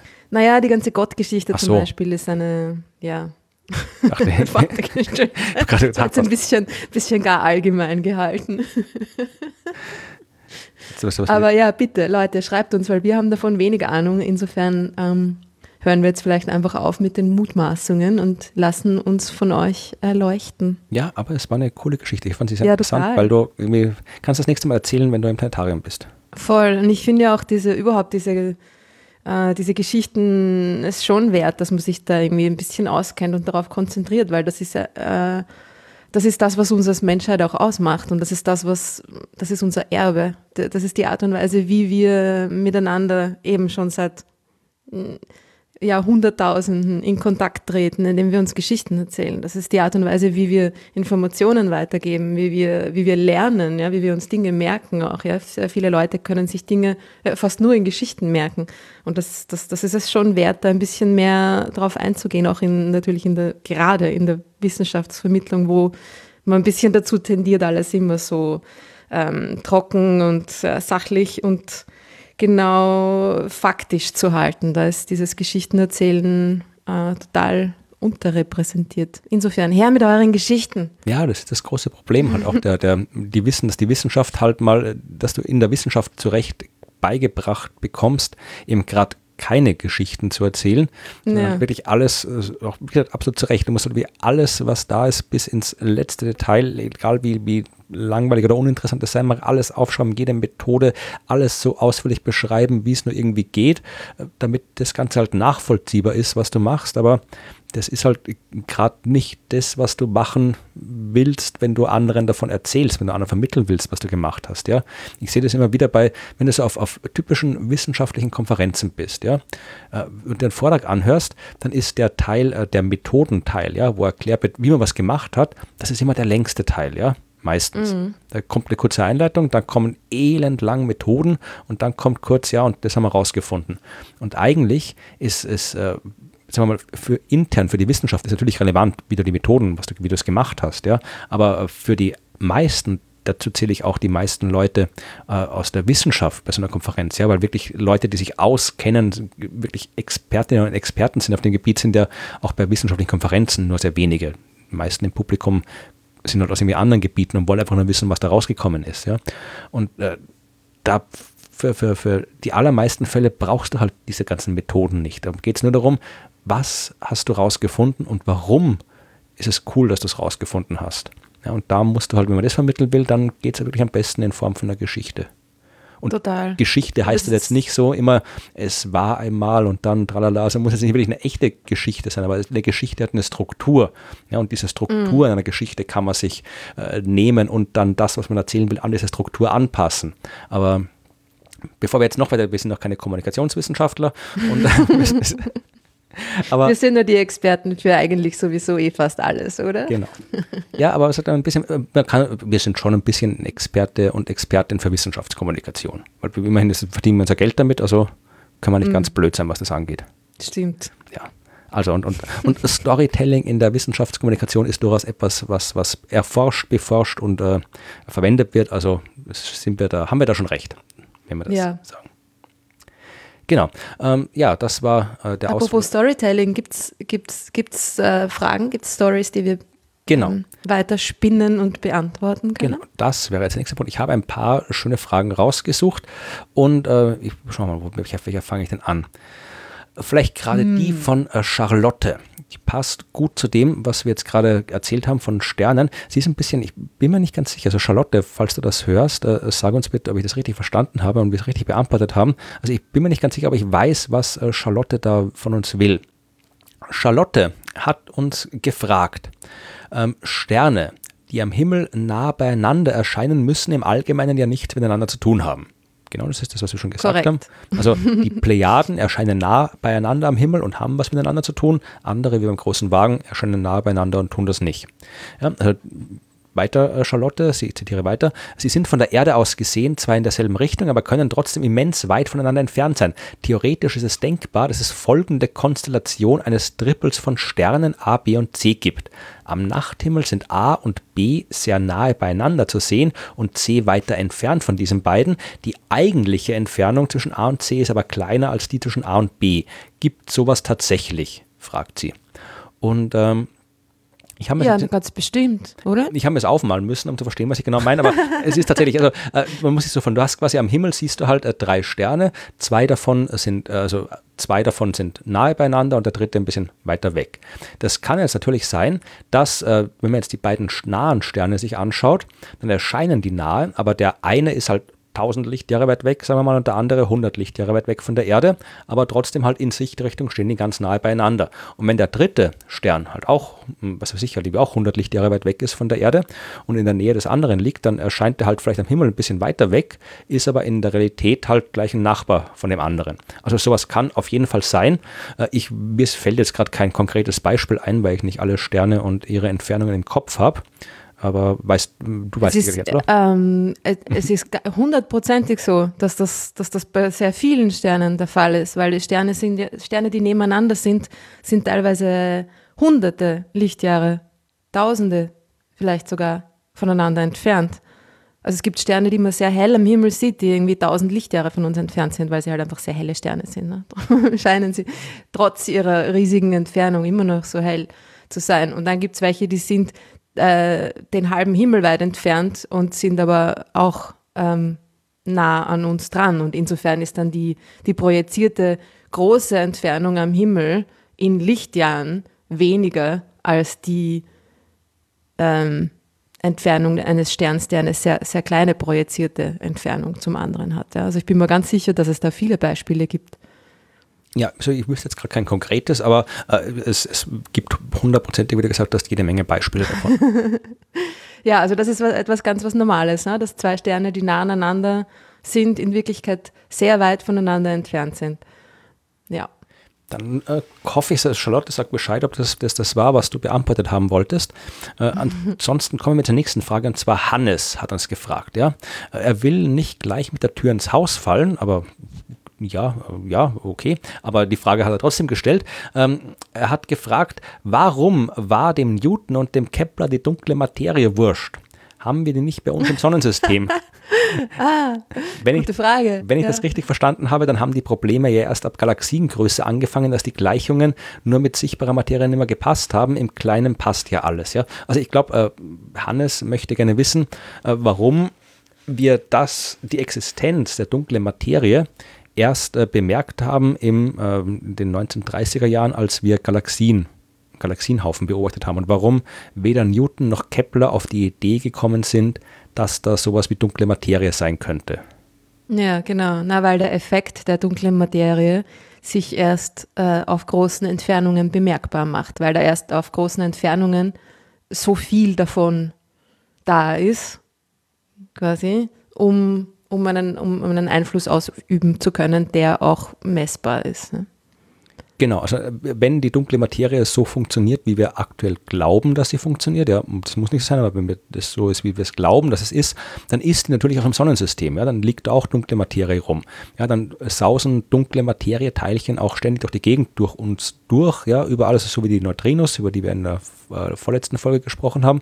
Ja, also dann, dann sind die überall, aber halt, äh, ich, es gibt, ich habe das jetzt nicht mehr im Kopf, äh, wenn ich es finde, tue ich es in die Shownotes, es gibt äh, Abschätzungen, wie groß die Menge an dunkler Materie ist, die in unserem Sonnensystem sein sollte. Es ist eine kleine Menge, ja. Und halt wirklich, äh, weil wenn sie größer wäre, diese Menge, die bei uns rumfliegt, dann, dann hätten wir das, dann hätte Newton das gemerkt, dann hätte Kepler das gemerkt, ja, weil dann hätte man im Gravitationsgesetz von Newton äh, vorhergesagt, wo die Himmelskörper sind, wo der Planet ist, wo, die, wo der Mars sich demnächst bewegt und so weiter. Und dann hätte es nicht gestimmt. Ja, aber das stimmt aber. Also das stimmt so gut, dass wir Raumsonden dahin schicken können und genau vorhersagen können, wo der Planet sein wird, wenn die Raumsonde ankommt. Ja, also die beschreiben das sehr gut und deswegen ist es auch nur wenig dunkle Materie, die bei uns im Sonnensystem ist und nur wenig dunkle Materie, die zwischen den Sternen liegt und wenig dunkle Materie, die bei anderen Planetensystemen ist. Aber wenn du halt so eine ganze Galaxie hernimmst, dann summiert sich das wenige ordentlich sich auf. Ja, und wenn du den noch viel größeren Raum zwischen den Galaxien hernimmst, da ist auch wenig drin, jeweils betrachtet, aber insgesamt ist da halt wahnsinnig viel drin. Und irgendwann ist es halt so viel, dass es halt da wirklich Auswirkungen hat. Und das ist dann der Fall, wenn du dir Galaxien als Ganzes anschaust und schaust, wie Galaxien sich beeinflussen mit Gravitationskraft. Und da reicht das Sichtbare dann eben nicht mehr aus. Dann musst auch das, äh, dann, dann hat das andere eben, also wenn es quasi einen intergalaktischen Newton gegeben hätte, der da irgendwie anstatt Planeten Galaxien beobachtet hätte, dann wäre ihm das nicht wurscht gewesen. Ja, er hätte damals natürlich noch nicht die Methoden gehabt, um die ähm, Bewegung von Galaxien genau genug zu messen, genau. ähm, um drauf zu kommen. Ich glaube, ein, ein wichtiger Punkt dabei ist auch die Eigenschaft der dunklen Materie, dass ähm, sie nicht äh, zusammenklumpt. Also die normale Materie bildet Strukturen wie Sterne und Planeten und ja, so weiter. fängt immer mit Atomen an und dann arbeitet es sich langsam hoch, die normale Materie. Die normale Materie ähm, ballt sich zusammen, ja, und das ist etwas, was dunkle Materie nicht tut, aufgrund ihrer, ihrer intrinsischen Eigenschaften. Ja. Die hat keine elektromagnetische Wechselwirkung und alles Zusammenballen, Verbindungen zwischen Atomen, Molekülen und so weiter, das sind alles elektromagnetische Wechselwirkungen und Kräfte. Und die hat dunkle Materie einfach nicht, sonst wäre sie nicht dunkel. Und deswegen kann sich diese dunkle Materie nicht quasi auf, auf kleinem Raum zusammenballen und darum findet man sie oder detektiert man sie auch nicht in kleineren Entfernungen, weil eben da nicht genug davon da ist. Es hat sich nicht genug da zusammengeballt, zusammengesammelt. Und darum hat sie ihren Einfluss nur ähm, auf großen Skalen, weil sie da halt einfach so, wie du gesagt hast, rumliegt. Genau. Liegt alles rum im Universum. Genau. Und auch Tim hat eine Frage zu Dingen, die rumliegen. Äh, mhm. Tim wollte wissen, wir haben ja in der letzten, war das letzte Woche, ja genau, letzte, letzte Folge haben wir über das James Webb Teleskop gesprochen, das Weltraumteleskop. Das mhm. kommt und äh, das wird im Lagrange-Punkt L2 stationiert. Und zu den Lagrange-Punkten hat Tim eine Frage. Nämlich, äh, sind Lagrange-Punkte wirklich nur Punkte im mathematischen Sinn oder sind das eher Areale, die sich um diese Punkte befinden? Und er fragt weiter, wie viele Objekte ließen sich gleichzeitig äh, bei einem Lagrange-Punkt stationieren? Äh, weil er verweist auf das James Webb-Teleskop, das in L2 stationiert wird und fragt, könnte man anschließend noch weitere Objekte auf L2 stationieren oder würden diese Objekte irgendwann miteinander kollidieren? Okay. Willst du? Auch eine interessante Frage. Naja, diese Punkte, das sind, also sind keine Punkte in dem Sinn, sondern das sind, ähm, naja, ähm, Potenzialtöpfe wieder mal. Die, es sind kleine, kleine Mulden, könnte man sich irgendwie so vorstellen. Ja. Ja. Also man kann Ne? Oder würdest du da nicht zustimmen? Ja, Mulden sind immer, es ist immer schwierig, weil dann dann. Also Mulden im dreidim vierdimensionale Mulden im dreidimensionalen Raum. Ja, na, sagen wir mal so. einfacher. ich fange fang mal mit den, da geht, sind wir wieder bei der Himmelsmechanik, ja? Ihr seht Himmelsmechanik. Genau, eigentlich ist es ja deine Frage, bitte, Himmelsmechaniker. Ja. Also, äh, Lagrange-Punkte sind Gleichgewichtspunkte. Das heißt, da gibt es äh, fünf Stück davon. Wenn ihr euch die Sonne und die Erde vorstellt, da bewegt sich die Erde um die Sonne rundherum und äh, macht äh, zieht so eine Bahn und zwei dieser fünf Lagrange-Punkte sind auf der Bahn der Erde. Einer ist genau 60 Grad vor der Erde, einer ist 60 Grad hinter der Erde und die restlichen drei Lagrange-Punkte, die sind ähm, auf der Verbindungslinie Sonne und Erde. Einer ist äh, quasi äh, auf der sonnenabgewandten Seite der Erde, einer ist auf der sonnenzugewandten Seite und einer ist auf der ganz genau gegenüberliegenden Seite der Bahn. Ja, und dieser, also ich verlinke ein Bild, kann man sich leichter mhm. vorstellen. Also, aber es sind halt fünf Punkte und ähm, man kann dann durch diverse himmelsmechanische Berechnungen herausfinden. Da muss man tatsächlich, wie du gesagt hast, äh, Potenziale berechnen und schauen, äh, welche Richtung das Potenzial sich verbiegt. Aber im Wesentlichen kann man sagen, es sind zwei davon, L4 und L5, die beiden Punkte, die auf der Erdbahn liegen. Das sind stabile Gleichgewichtspunkte und die anderen L1, L2, L3 sind instabile Gleichgewichtspunkte. Was äh, vereinfacht so viel heißt wie, wenn ich ein Drum äh, auf L4, also wirklich auf den exakten Punkt L4 setze, dann bleibt das dort. Und wenn das ein bisschen einen Schubs kriegt, äh, zum Beispiel, was weiß ich, durch einen Meteoriten, der drauf liegt oder wenn der, der Mond vorbeikommt oder ein bisschen mit seiner Gravitationskraft stört, wenn es ein bisschen einen Schubs kriegt aus dem Punkt raus, dann geht es von selbst wieder in den Punkt zurück. Das ist äh, wie eine Grube. Wie eine Grube, ja. Und äh, vielleicht der Grund, warum es diese Punkte überhaupt gibt, ist, dass äh, an diesen Punkten L1 bis L5 sich äh, alle wirkenden Kräfte, also die, die Gravitationskräfte von Sonne und Erde und die, die äh, Fliehkräfte und so weiter, dass die alle sich genau aufheben. Darum gibt es diese Gleichgewichtspunkte. Ja, und L4 und L5 sind eben stabile Gleichgewichtspunkte. L1, L2, L3 sind instabile Gleichgewichtspunkte. Das heißt, wenn ich da einen äh, Drum hinsetze, genau auf L2 zum Beispiel, dann bleibt es theoretisch auch dort, aber da reicht schon die kleinste Störung, dass es aus dem Punkt rausrutscht. Ja, also, also, wie ein Hügel quasi. Wie ein Hügel. Oder wie so ein Bleistift, der auf der Spitze balanciert. Das kann ich theoretisch auch machen. Ich kann den Bleistift genauso ausrichten, dass er auf der Spitze steht, aber dann reicht halt irgendwie ein kleines Staubkörnchen, das dagegen fliegt und der kippt um. Mhm. Das sind die grundlegenden Unterschiede. Und in der Realität hat äh, Tim recht, denn äh, die Punkte gibt es nur im sogenannten eingeschränkten Dreikörpermodell. Also dort, wo man davon ausgeht, dass äh, es nur zwei Himmelskörper gibt, nämlich in dem von Sonne und Erde, und dass die Objekte, die sich in den Lagrange-Punkten befinden, selbst keine Masse haben. Ja, das ist im mathematischen Modell, mit dem man das berechnet. In der Realität äh, ist es nicht der Fall. Ja, da gibt es noch viel mehr Himmelskörper, die dann stören. Und äh, es gibt äh, die Objekte, die drin sind, die haben Massen natürlich. Das heißt, da ist das Ganze viel komplizierter. Da gibt es mehr als fünf Punkte und so weiter. Also, also äh, vereinfacht gesagt, ähm, du hast äh, um die stabilen Lagrange-Punkte Regionen. Ja, das heißt, du hast so eine gewisse Region um L4 und L5 herum, in diesen Regionen können sich Objekte dauerhaft aufhalten. Das sehen wir bei Jupiter. Jupiter hat sowohl in L4 als auch in L5 eine große Asteroidenpopulation, die Trojaner-Asteroiden. Das sind, äh, man schätzt, dass es ein paar Millionen bis Milliarden sind insgesamt. Ja, also da hat er wow. wirklich große also wir kennen ein paar tausend, aber äh, das sollten wirklich viele sein. Also der hat eine, da, da, passen einige rein ja, in diese Regionen, die sich da um die Umlaufbahn von Jupiter verteilen.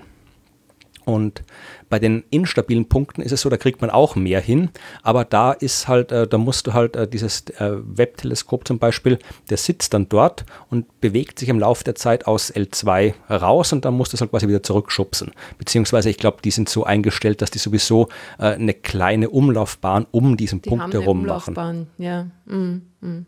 Also man kann die da nicht einfach parken, Handbremse rein und abstellen, sondern man muss die schon auch noch irgendwie steuern regelmäßig. Ja. So, aber jetzt wieder eine Frage für Und dich. Ob da jetzt noch was anderes daneben passen würde, ich glaube nicht, ne? Doch, doch, Dann doch, das sind Punkt mehr. Das sind mehr. Also sind, ich glaube, halt in, einen anderen, in eine andere Umlaufbahn um, ja, ja. um den Lagrange. Ja, natürlich, aber es sind, glaube ich, also mehr. Weiter draußen, ja. Es sind mehrere Missionen unterwegs in L2, soweit ich weiß. Ich weiß jetzt gerade nicht, ich glaube, irgendwie andere Teleskope sind da auch. Also, das ist jetzt nicht so, dass da nur ein Platz ist. Die haben gibt. dann halt alle ihre eigene, ihre eigene Bahn, die sie da ziehen, nahe an dem Punkt dran, aber sie sitzen jetzt nicht quasi alle nebeneinander. alten Händchen. Ja. So, eine Frage für dich, also die darfst du beantworten, mhm. nämlich äh, von Alex. Und Alex fragt, es ist ganz einfach, woraus besteht bzw. was ist der leere Raum? Und er will es wirklich astronomisch, galaktisch wissen. Also er meint den, die riesigen Zwischenräume im Universum, wo nichts zu sein scheint. Mhm.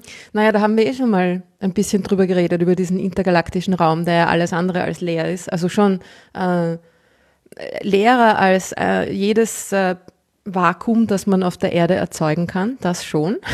Aber da, ähm, diese Räume, also jetzt galaktisch, intergalaktisch gesehen, die leeren Räume, die sind gefüllt mit äh, extrem dünnem, äh, heißen Gas. Ja, also hauptsächlich wieder mal Wasserstoff, so wie immer, aber auch andere chemische Elemente sind da vorhanden. Aber wie gesagt, das ist äh, extrem, extrem wenig Zeug. Also es ist also, ähm, weniger mhm. als ein Atom pro Kubikmeter, glaube ich. Sagen, also Gas ist jetzt, ist, ja. darf man nicht mit dem verwechseln, was man sich auf der Erde vorstellt. Also extrem dünn heißt wirklich, da ist ein äh, Atom von Wasserstoff und dann muss ich quasi einen Schritt machen. Und einen Meter weiter ist noch kommt. eins, ja. ja. Also das ist halt genau, genau. Sind ein, das mal irgendwie genau, wo in einem wo in einem Glas Wasser irgendwie äh, 10 hoch 23 äh, Atome und Moleküle drinnen sind. Ne? Also es ist, ja, genau. Also es ist schon, es ist schon sehr, sehr, sehr leer, aber es ist nicht komplett leer. Es wirkt nur aus der Entfernung, ja. Also wenn du, wenn du jetzt quasi hier aus der Entfernung auf diesen Zwischenraum schaust und halt wirklich äh, gleich irgendwie eine unvorstellbar große Anzahl an Kubikmetern sehen kannst, diese unvorstellbare Anzahl an Wasserstoffatomen, die dann daraus folgt, auch quasi gemeinsam äh, beobachten kannst und die Effekte beobachten kannst, dann, dann äh, wirkt es halt äh, so, als wäre da eine große Gaswolke. Ja? Aber wenn du da mit dem Raumschiff hinfliegen solltest, dann, dann ist da halt nichts. Weniger als nichts, ja. ja. Also weniger als das Nix, das wir von der Erde her kennen. Ja, ja. genau. Und ähm, war, war, das schon die Frage? Die Frage ja, wollte der, der leere Raum selber. Also der, wenn man jetzt, jetzt könnte man natürlich noch weiter fragen, was, ah, ja, aber was ist zwischen den einzelnen Atomen? Und ähm, da ist halt natürlich dann Luft. Äh, Luft.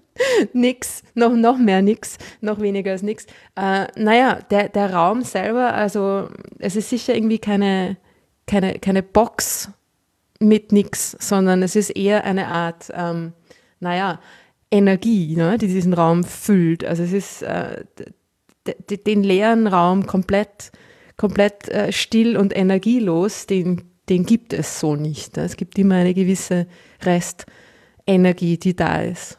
Und die hat ja auch mit der Expansion des Universums äh, zu tun, mit dieser dunklen Energie, wo Astronomen nicht, sich noch nicht ganz sicher sind, wie das genau funktioniert. Ähm, aber es hat mit der Vakuumenergie des, des Raums zu tun. Und in, äh, in den Weltraumregionen, die wir um uns herum beobachten, da ist diese Energie, die da ist, diese quasi ja, Photonen, könnte man sagen, die, die, die da noch da sind, ja, die, die vom Urknall quasi übrig geblieben sind, die berühmte Mikrowellen-Hintergrundstrahlung. Ja, da hat einfach dieser, dieser Raum dieser nicht ganz leere Raum quasi eine Temperatur von ungefähr 3 Grad Kelvin. 3 Grad über dem absoluten Nullpunkt. Genau, also es ist, äh, man, man, ich will jetzt so spät in der folgerlich noch mit Quantenfeldtheorie anfangen, vor allem weil die auch, Geht schon. Weil die auch selbst nicht wirklich äh, gut äh, verstehe. Aber äh, im Wesentlichen ist ja mhm. quasi äh, der leere Raum, das klassische Vakuum, das gibt es ja so nicht mehr in der modernen Physik. Ja, also dass da irgendwo wirklich mhm. absolut nichts ist, sondern äh, so wie, wir die, wie die Physik die Welt heute versteht, besteht alles aus Feldern im Wesentlichen. Und äh, so ein Feld kann man sich halt vorstellen, also auch Materie ist. Materie sind angeregte Zustände von Quantenfeldern. Vereinfacht gesagt, du hast halt irgendwie ein Feld, sagen wir so ein Elektronfeld und das Elektronfeld ist überall im gesamten Universum, überall ist da Elektronfeld und wenn du ausreichend viel Energie in so ein Elektronfeld reinsteckst, dann hüpft ein Elektron raus. Ähm, ich hoffe, weiß ich nicht, wenn mir jetzt echte Physikerinnen und Physiker zuhören, würden die mhm. steinigen äh, dafür, aber so ungefähr kann man es ganz kurz erklären. Und es gibt halt nicht nur ein Elektronenfeld, es gibt auch noch ganz viele andere Felder. Ja. Es gibt irgendwie zum Beispiel das, das berühmte Higgs-Feld, ja, wo das Higgs-Teilchen rauskommt und so. Also es gibt überall Felder und diese Felder, weil es halt auch Quantenfelder sind, die fluktuieren so vor sich hin. Ja, also die haben keinen fixen Wert, weil das verboten ist, äh, quasi in der Quantenmechanik, dass du halt sowohl, so wie du wie die, wie die berühmte ähm, ähm, na, wie heißt das Ding, wo man zwei Heisenbergsche Unschärferelation, ja, wo du zwei Dinge nicht gleichzeitig wissen kannst. Ja, also bei der Heisenbergschen Unschärferelation, wo du halt äh, Geschwindigkeit und Position von einem Teilchen nicht gleichzeitig exakt kennen kannst, ist das auch bei Feldern. Du kannst nicht die Feldstärke und die Veränderungen der Feldstärke gleichzeitig kennen. Ja? Und ein Feld, das nicht da ist, das quasi keinen Wert hat, das null ist und sich auch nicht ändert, äh, das gibt es halt nicht, weil dann würdest du beides exakt kennen. Das heißt, diese Felder mhm. fluktuieren so ein bisschen vor sich hin und äh, im Vakuum ist halt quasi so, dass da haben die Felder quasi den, den geringstmöglichen Wert, der gerade noch so geht, dass man nicht weiter auffällt, vereinfacht gesagt. Ja? Also so, so, so den geringstmöglichen Wert, die geringstmögliche Aktivität, mit der man noch durchkommt so ungefähr. Ohne dass das groß was auffällt. Das ist so das, das, das Vakuum. Da ist nichts nick, da ist nicht nix, sondern da ist halt, äh, das sind Felder, die, so wenig wie geht. die so tun, als wären sie nicht da. Sagen wir mal so. ich glaube, es ist jetzt äh, wahrscheinlich schon langsam wirklich Zeit, Schluss zu machen. ja, dann da, da komme ich noch mit einer Frage am Schluss, die wir nämlich, äh, zumindest okay. ich, die ich, ich, nicht beantworten kann. Und äh, wenn du sie beantworten kannst, würde ich mich freuen, was eine coole Frage ist mit der coolen Antwort drauf. Aber ähm, ich habe gedacht, wir nehmen die auch mal als Anlass, um zu zeigen, dass wir Fragen nicht beantworten können. Ähm, nämlich Holger gratuliert uns zu unserer Nullnummer. Das heißt, das ist schon ein bisschen eine ältere Frage, die schon länger in unserer Mailbox rumliegt. Sorry. Aber es geht um extrasolare Planeten, schreibt und das Leben darauf, ja. Und ähm, ähm äh, wie, das, wie das mit den Mitteln der Spektroskopie festgestellt werden kann, weil unsere Vorstellung von Leben heißt ja Leben so wie hier auf der Erde, aber äh, Leben kann ja auch was sehen, wie's, was sehen Wissenschaftler in Lichtjahren Entfernung von der Erde, was auf biologisches hin Leben hinweist und kommt dann mit der Frage, welche andere Art von Lebensform und Chemie des Lebens ist wissenschaftlich gleichwertig betrachtet? Mhm. Also er meint da jetzt quasi mal nicht kohlenstoffbasiertes Leben vielleicht. Gehe ich davon aus, ja. Ja, naja, gibt er mit ähm, Silizium auch noch die Möglichkeit, ähnliche Strukturen zu bilden wie mit Kohlenstoff, aber nicht ganz so einfach. Also das Kohlenstoffatom ähm, eignet sich halt einfach auch wahnsinnig gut für komplexe Strukturen. Und ähm, das ist ja eh, wahrscheinlich eher eine Frage der, an die Biologie. Naja, als eine Frage an die Astronomie. Erstens das und dann habe ich halt irgendwie, ich war jetzt ganz überrascht, dass du tatsächlich dann noch irgendwie noch, noch äh, habe ich vielleicht falsch verstanden, die Frage, dass man dann, ich hätte quasi drauf gesagt, irgendwie, äh, wir, es gibt keine andere Lebensform oder Chemie des Lebens, die wir wissenschaftlich gleichwertig als gleichwertig betrachten, weil wir kennen halt nur die eine. Wir haben, wir haben nicht mal eine vernünftige Idee, wie die Art von Leben entstanden ist, die, die, aus der wir bestehen. Ja? Also wir wissen grob, wie sie funktioniert und wie sich das Leben entwickelt hat, aber wir haben keinen Schimmer, äh, wie es, was wirklich passiert ist, dass dieses Leben entstanden ist. Also wir haben schon Vermutungen, natürlich ist jetzt nicht so, dass wir da komplett ahnungslos sind und wir müssen da auch nicht auf irgendwelche Schöpfung zurückgreifen, aber äh, wir wissen nicht, wie das Leben entstanden ist, grundsätzlich und können deswegen auch nicht sagen, wie Leben anders sein kann. Das ist das Problem. Das kriege ich auch immer vorgeworfen, wenn ich Vorträge über, über die Suche nach, nach äh, Leben auf anderen Planeten halte, dass wir in der Astronomie ja so blöd sind und nur nach Leben suchen, das so funktioniert wie unser Leben. Äh, dabei kann Leben doch ganz anders sein. Und äh, ich antworte dann immer darauf, dass Leben natürlich ganz anders sein kann, aber wir können halt nur nach etwas suchen, wenn wir uns auch sicher sein können, dass wir es bemerken, wenn wir es gefunden haben. Ja? Also mhm. es, es, es, wie soll äh, komplett anderes Leben ist komplett anderes Leben. Da haben wir keine Ahnung, wie komplett anderes Leben ausschaut, wie es funktioniert. Natürlich Silizium und so, das, das gibt schon, aber da weiß man halt auch, ja, du kannst halt mit Siliziumverbindungen, kannst du ähnliche Verbindungen machen wie mit Kohlenstoff, aber das ist ja noch weit davon entfernt zu verstehen, wie Leben auf Siliziumbasis wirklich funktionieren könnte, welche chemischen Prozesse mhm. in einem Siliziumleben ablaufen, wie, wie, sieht, wie das überhaupt, wie schaut das aus, hat das Augen, hat das Beine, äh, was, was, was macht das, ja, also da, da sind wir wirklich noch, die, die Astrobiologie hat schon Vorstellungen, überlegt sich schon, so wie du gesagt hast, äh, was mit Silizium ist, wie andere Verbindungen sind, aber dass wir in der Lage sind, eine andere Art von Leben oder Chemie des Lebens, wie ähm, ähm, Holger es fragt, äh, gleichwertig betrachten, äh, sehe ich nicht, dass das, wir, wir verstehen nicht mal unser Leben vernünftig und wie anderes Leben, das komplett anders ist. Vielleicht ist der Mars voll belebt mit fröhlichen Lebewesen, die zufällig alles so ausschauen wie Steine, die rumliegen. Ja, wissen wir nicht. Ja, genau.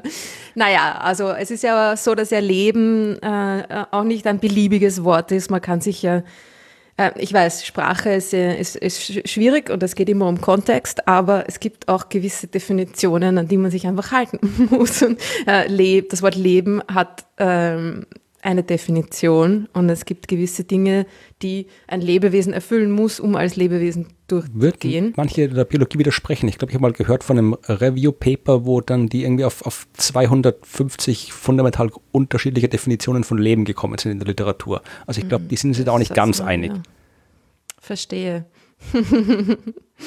Viel interessanter ist aber natürlich, wie wir dieses Leben überhaupt ähm, detektieren könnten. Ja? Und dann natürlich ist eben, wie du gesagt hast, es natürlich sinnvoll, nach Dingen Ausschau zu halten, die man kennt und die so sind wie wir. Also wir suchen jetzt nicht nach ähm, äh, Lebewesen mit zwei Beinen, zwei Armen und zwei Augen. Ja? Kann auch nur ein Auge sein von mir aus. Äh, äh nichts jetzt so ähnlich in dem Sinne. Wir suchen aber, nach irgendwie Schleim, der ähm, fotosynthetisiert oder irgendwie sowas.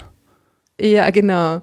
Äh, Leben, das sich vermehrt, Leben, das äh, kohlenstoffbasiert ist und so weiter, weil auch ähm, wenn, wenn wir wissen wollen, ob wir einzigartig sind in dem Sinn, dann suchen wir natürlich nach äh, anderen, die so sind wie wir. Ja, das ist schon, es liegt quasi in der Natur der Frage oder in der Natur der Sache ja auch schon ein bisschen mit drinnen, dass dieses Leben, nach dem wir suchen da draußen, uns ähnlich ist. Ja, vor allem, weil es halt, also sind zwei Gründe, warum wir nach ähnlich, und ich, ich, ich rede jetzt von Leben allgemein, nicht von irgendwelchen so Aliens aller Star Trek und Star Wars, die halt irgendwie rumlaufen und so ausschauen wie wir, nur mit komischen Ohren. Ja, also äh, von Leben mhm. allgemein. Und äh, einerseits natürlich, äh, wir verstehen nur dieses Leben, wir können uns auch irgendwie komplett anderes Leben das ja schwer vorstellen, aber es ist auch ein rein praktischer Grund. Ja, wenn, gut, wenn ich jetzt irgendwie hier rumlaufen kann und dann plötzlich irgendwie auf dem Mars, keine Ahnung, fliegen wir zum Mars hin und dann laufe ich da rum und dann sehe ich irgendwas, was, denke mir, komisch, das läuft rum, das hüpft ein bisschen und das, äh, weiß ich, macht, macht irgendwie pinkelt hinter den Felsen oder sowas, dann weiß ich, okay, das ist vielleicht lebendig, ja, und dann kann ich es mit nach Hause nehmen und untersuchen und dann stelle ich vielleicht fest, okay, das ist ganz anderes Leben, das funktioniert nicht so wie unser Leben, aber ich habe es halt aufgrund der Aktivitäten erkannt als Leben, aber äh, wenn wir andere Planeten beobachten, ja, dann können wir nach sowas ja nicht suchen. Das geht ja nicht. Das heißt, wir, wir können nur äh, nach äh, indirekt suchen, äh, nach Möglichkeiten, äh, wie sich Leben im großen Maßstab auf eine Art und Weise auf einem Planeten auswirkt, dass wir das beobachten können. Und das sind eben zum Beispiel mhm. halt äh, Algen, Pflanzen, die Photosynthese betreiben.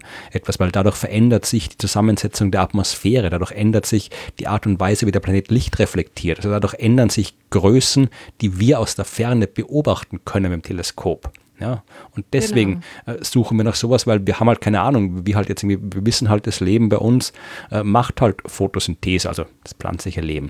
Ja, und wir wissen, äh, da kommt halt irgendwie das andere Leben, da äh, Bakterien, die, da kommt halt Methan am Ende raus vom Stoffwechsel. Also das verstehen wir. Aber wenn wir keine Ahnung haben, wie irgendwie Silizium-Lebewesen Siliziumchemie machen, was da rauskommt, in welchen Mengen und so weiter. Also solange wir das nicht wissen, können wir dann auch nicht suchen. Das, so gern wir es wollten, wollen würden. So bleibt uns nur nach Kohlenstoffleben zu suchen, das so funktioniert, wie wir es aktuell verstehen. Du würdest wirklich ein Ding, das am Mars herumhüpft und hinter einen Felsen pinkelt, in deine Tasche stecken und mit nach Hause nehmen? Naja, äh, metaphorisch gesprochen. Also ich würde es äh, einer wissenschaftlichen Untersuchung zukommen lassen. Oder vielleicht fragen, keine Ahnung, vielleicht redet sie auch, ich weiß ja nicht. Also. Dich schick mal nicht zum Mars. Kennst du die oberste Direktive nicht? Weiß nicht, nicht hinter den Felsen pinkeln. das ist eine andere. Das ist am Mars nicht so An, tragisch. Da darf man. Da gibt es genug Felsen. Und gibt auch keine Bäume, also wo soll es denn hinpinkeln? Ich mein, keine ja. Ahnung. Da ist Loch graben. Ja, also. Äh, Wie auch immer. ja, also wenn ihr mehr äh, da, da andere, andere Ansichten habt, was das angeht, dann sagt uns Bescheid. Aber ich wüsste halt jetzt nicht, wie ich die Frage von, von Holger da vernünftig beantworten soll, weil ich nicht weiß, äh, ich, mir wäre nichts bekannt über anderes Leben, das wir gleichwertig wissenschaftlich betrachten können wie unser Leben. Weil wir nicht mal das richtig hinkriegen. So ist es. Und nicht anders. Genau. Aber wie immer, äh, schreibt uns, wenn wir Schwachsinn erzählen. Ne? Also, das ist durchaus auch möglich. ja. Sei jetzt mal festgehalten. ja, aber wir haben ja keinen Schwachsinn erzählt. Jetzt, wir haben nur Nein, nicht jetzt. Äh grob, aber es gibt dann immer noch äh, Details, die. Ja, natürlich. Die vielleicht nicht ganz so sind, wie wir sie gesagt haben, weil wir das alles ja spontan und äh, unvorbereitet, mehr oder weniger. Naja, ein bisschen machen, vorbereitet ja. sind wir schon. Ein bisschen schon. Manchmal. Ähm, ja, äh, dann äh, bin ich jetzt soweit vorbereitet, um äh, den Leuten durch, ja? danken zu können, die uns äh, unterstützt mm. haben, was wir natürlich immer gerne tun. Äh, ich, ich erwähne es lieber gleich vorher, bevor wir es nachher vergessen. Beim letzten Mal habe ich es ja vergessen.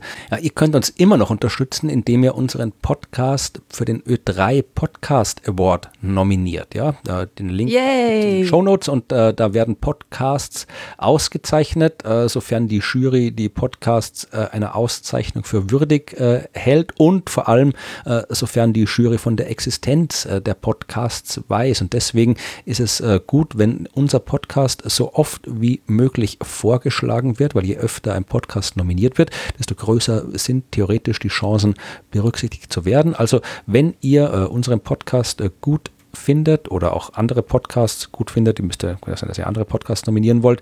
Es gibt ja viele Podcasts in der Podcast-Welt. Äh, dann nominiert die dort, vor allem nominiert Wissenschaftspodcast, damit die Welt erfährt, dass Podcasts äh, nicht nur von äh, Verbrechen und nicht nur von Comedy und nicht nur von, äh, weiß ich nicht, irgendwie Selbsthilfe und Business-Startup-Kram handeln müssen, sondern tatsächlich auch von Wissenschaft handeln können. Das würde uns freuen. Genau. Und dann bedanken wir uns. Willst du dir, ehrlich kannst du dich auch mal bedanken. Ich, muss immer ich, ich könnte Namen mich auch mal bedanken. Genau, bedank du dich das mal. Das stimmt. Zur Abwechslung. Ich lasse dich immer den, die, die, unangenehme, nein, ist es ja gar nicht unangenehm, die Drecksarbeit. Nein, wir bedanken uns natürlich gerne und zwar auch wieder, so wie letztes Mal und das Mal davor und das Mal davor bei sehr vielen Leuten, die uns äh, auch finanziell unterstützt haben. Das finden wir ganz toll, weil, ähm, naja, wie hat unser ehemaliger Bundeskanzler mal gesagt, was nichts kostet, ist nichts wert. Dem stimmen wir natürlich nicht ganz Wer war zu, das? Aber es ist, äh, der Schüssel Echt? hat das mal gesagt. Ja. Ähm, whatever. Ähm, äh, es ist äh, schon so, dass wir da ein bisschen äh, den eine oder anderen Kostenpunkt natürlich haben, der uns durch diesen Podcast entsteht und dass wir uns darum sehr freuen, wenn ihr uns auch finanziell unterstützen wollt. Und es fühlt sich halt auch einfach irgendwie gut an, wenn man auf diese Art und Weise unterstützt wird. Und seit dem letzten Podcast haben uns unterstützt durch eine einmalige Spende auf PayPal Benjamin, Roland, Johannes, Michael, Eberhard, Stefan, ein anderer Stefan, Martin, noch ein Benjamin, Wiebke, vielen Dank, Ralf, Christoph, Erich, Thomas und Maximilian. Vielen Dank. Äh, vielen Dank. Und dann gibt es natürlich auch noch die Möglichkeit, uns regelmäßig zu unterstützen. Also man kann natürlich auch auf PayPal regelmäßig unterstützen, so ist es nicht, aber ähm, man kann eine Mitgliedschaft auf Steady oder Patreon abschließen und dann, ähm, genau, verpflichtet man sich naja. zu monatlichen Zahlungen. Man Nein, kann sich auch jederzeit wieder entpflichten, also so ist auch nicht. Mach du das das nächste Mal wieder. ich rede nicht Schwachsinn. Ähm, naja, wie auch immer, haben eine Mitgliedschaft ähm, seit dem letzten Mal abgeschlossen. Martin und Hermes von Instant Philosophie, Stefan, Chantal und David. Und das war Steady und auf Patreon war es noch Hannes. Vielen Dank, Hannes. Genau, und äh, wir, äh, wir arbeiten tatsächlich äh, gerade daran, äh, für die, weil normalerweise kriegt man bei Steady und Patreon, je nachdem, wie viel äh, man da quasi so monatlich als Abo uns äh, zukommen lässt, da gibt es dann ja immer gewisse Vergütungen. Da waren wir noch ein bisschen recht schleißig dafür, die loszuwerden. Also wir sind jetzt gerade dabei, ähm, tatsächlich so ein bisschen Merchandise irgendwie äh, zu basteln, das dann irgendwie für die einzelnen äh, Abos verteilt werden kann. Ähm, es gibt natürlich immer noch. Ein, hm? Was? Kugelschreiber zum Beispiel. Ja, nein, nein, nein ich vielleicht ein bisschen, bisschen was, was Innovativeres. Aber also, also für die, die wirklich die, die großen Pakete abschließen, da gibt es hier doch noch äh, Bücher, äh, die ich geschrieben habe und die äh, wir verteilen können fürs Erste. Und es gibt auch, ich habe das tatsächlich schon gemacht, wir haben auch so kleine Postkarten schon uns organisiert, die wir euch schicken können. Also wenn ihr Post vom Universum bekommen wollt, dann lasst uns via Steady und Patreon eure Adresse zukommen, dann kriegt ihr demnächst Post vom Universum. wir warten noch so bis Anfang Februar, bis alle Adressen zusammen sind und dann wird das Universum also mal zum Postamt gehen und äh, euch mit Postkarten begrüßen. Das wollte ich noch dazu sagen. Und sonst haben wir, glaube ich, noch offene Punkte. Bei Instagram gibt es immer noch, da gibt es meine Sternbildung, läuft immer noch, ja. Also ich bin immer noch fleißig am Sternbild ja, zeichnen. Florian. Was? Das ist der Werbeteil da, hier. Den Wassermann habe ich auch sehr genossen. ja, ich habe nicht behauptet, dass ich gut zeichnen kann. Ich habe nur gesagt, ich kann ich zeichne, um weil Menschen über die Sterne was zu erzählen. Und da ich sonst nichts zu bewerben habe, muss ich halt am Ende hier meinen Instagram-Account bewerben. Ich muss immer mal diese dämlichen 10.000, Entschuldigung, sag ich dämlich, äh, liebe Follower, aber ich muss mal diese dämliche Schwelle überschreiten an 10.000 Follower. Das habe ich gemeint, dass diese Schwelle dämlich ist, mm. damit ich dann Und endlich. Warum musst du die überschreiten? Weil du erst ab 10.000 Follower äh, die Möglichkeit bekommst, bekommst, von Instagram externe Links zu setzen. Das heißt, wenn ich jetzt irgendwie auf weiterführende Informationen, wie zum Beispiel in einem Podcast, den, der zu einem Sternbild passt oder einen wissenschaftlichen Artikel oder sonst irgendwas, wenn ich da irgendwas äh, verlinken will extern, dann geht das nur, äh, wenn ich äh, 10.000 Follower oder mehr habe. Dann wird das erst freigeschaltet. Das erlaubt quasi, eigentlich ist das ja so für die Influencer. Also wenn du ausreichend influenzt, dann kannst du halt die Bewerbung machen und Produkte verscherbeln und das sagt Instagram halt, geht ab 10.000 Follower. Und äh, da fehlen mir noch 1100 oder sowas, bis ich dann. Was würdest du verscherbeln? Nee, gar nichts verscherbeln, aber ich möchte halt gern, wenn ich jetzt zum Beispiel hier bei den meinem Sternbildungsprojekt halt über das Sternbild so und so erzähle, dann, äh, und ich habe einen Podcast dazu gemacht oder wir haben eine Folge, die dazu gemacht hat, dann wäre es halt schön, wenn ich sagen könnte, ja, wenn ihr mehr hören wollt, dann guckt da. Mm. Und, äh, oder mm, dann, gesagt, hier gibt es ein cooles Buch äh, über die Sternbilder. Oder da ist irgendwie ein, ein, schöner Vortrag auf, auf YouTube. Oder hier ist eine Veranstaltung zu äh, Sternbildern oder was weiß ich. Also einfach halt irgendwie weiterführende Informationen. Das ist ja das der, der Wissenschaftskommunikation, die ich, zu der ich Instagram ja nutzen möchte, halt gut, wenn du noch irgendwie mehr Informationen unterbringen kannst, als die, die halt da in diesem einem kurzen Bild möglich sind. Und die Möglichkeit gibt es halt auf Instagram erst ab 10.000 Follower, leider. Genau. Ich stelle nur Fotos von mir und meinem Planetarium auf Instagram. Immer besser, immer noch ah. besser als von dir und beim Essen. Das ist ja was meistens ja, passiert. Stimmt. Um Gottes Willen. Na gut, ja. dann, wenn wir ja. sonst nichts haben noch zu bewerben, zu bedanken, zu erzählen, dann würde ich sagen, beenden wir die Folge und verweisen auf die nächste Folge. Bis zum nächsten Mal. Alles Liebe aus Wien. Tschüss.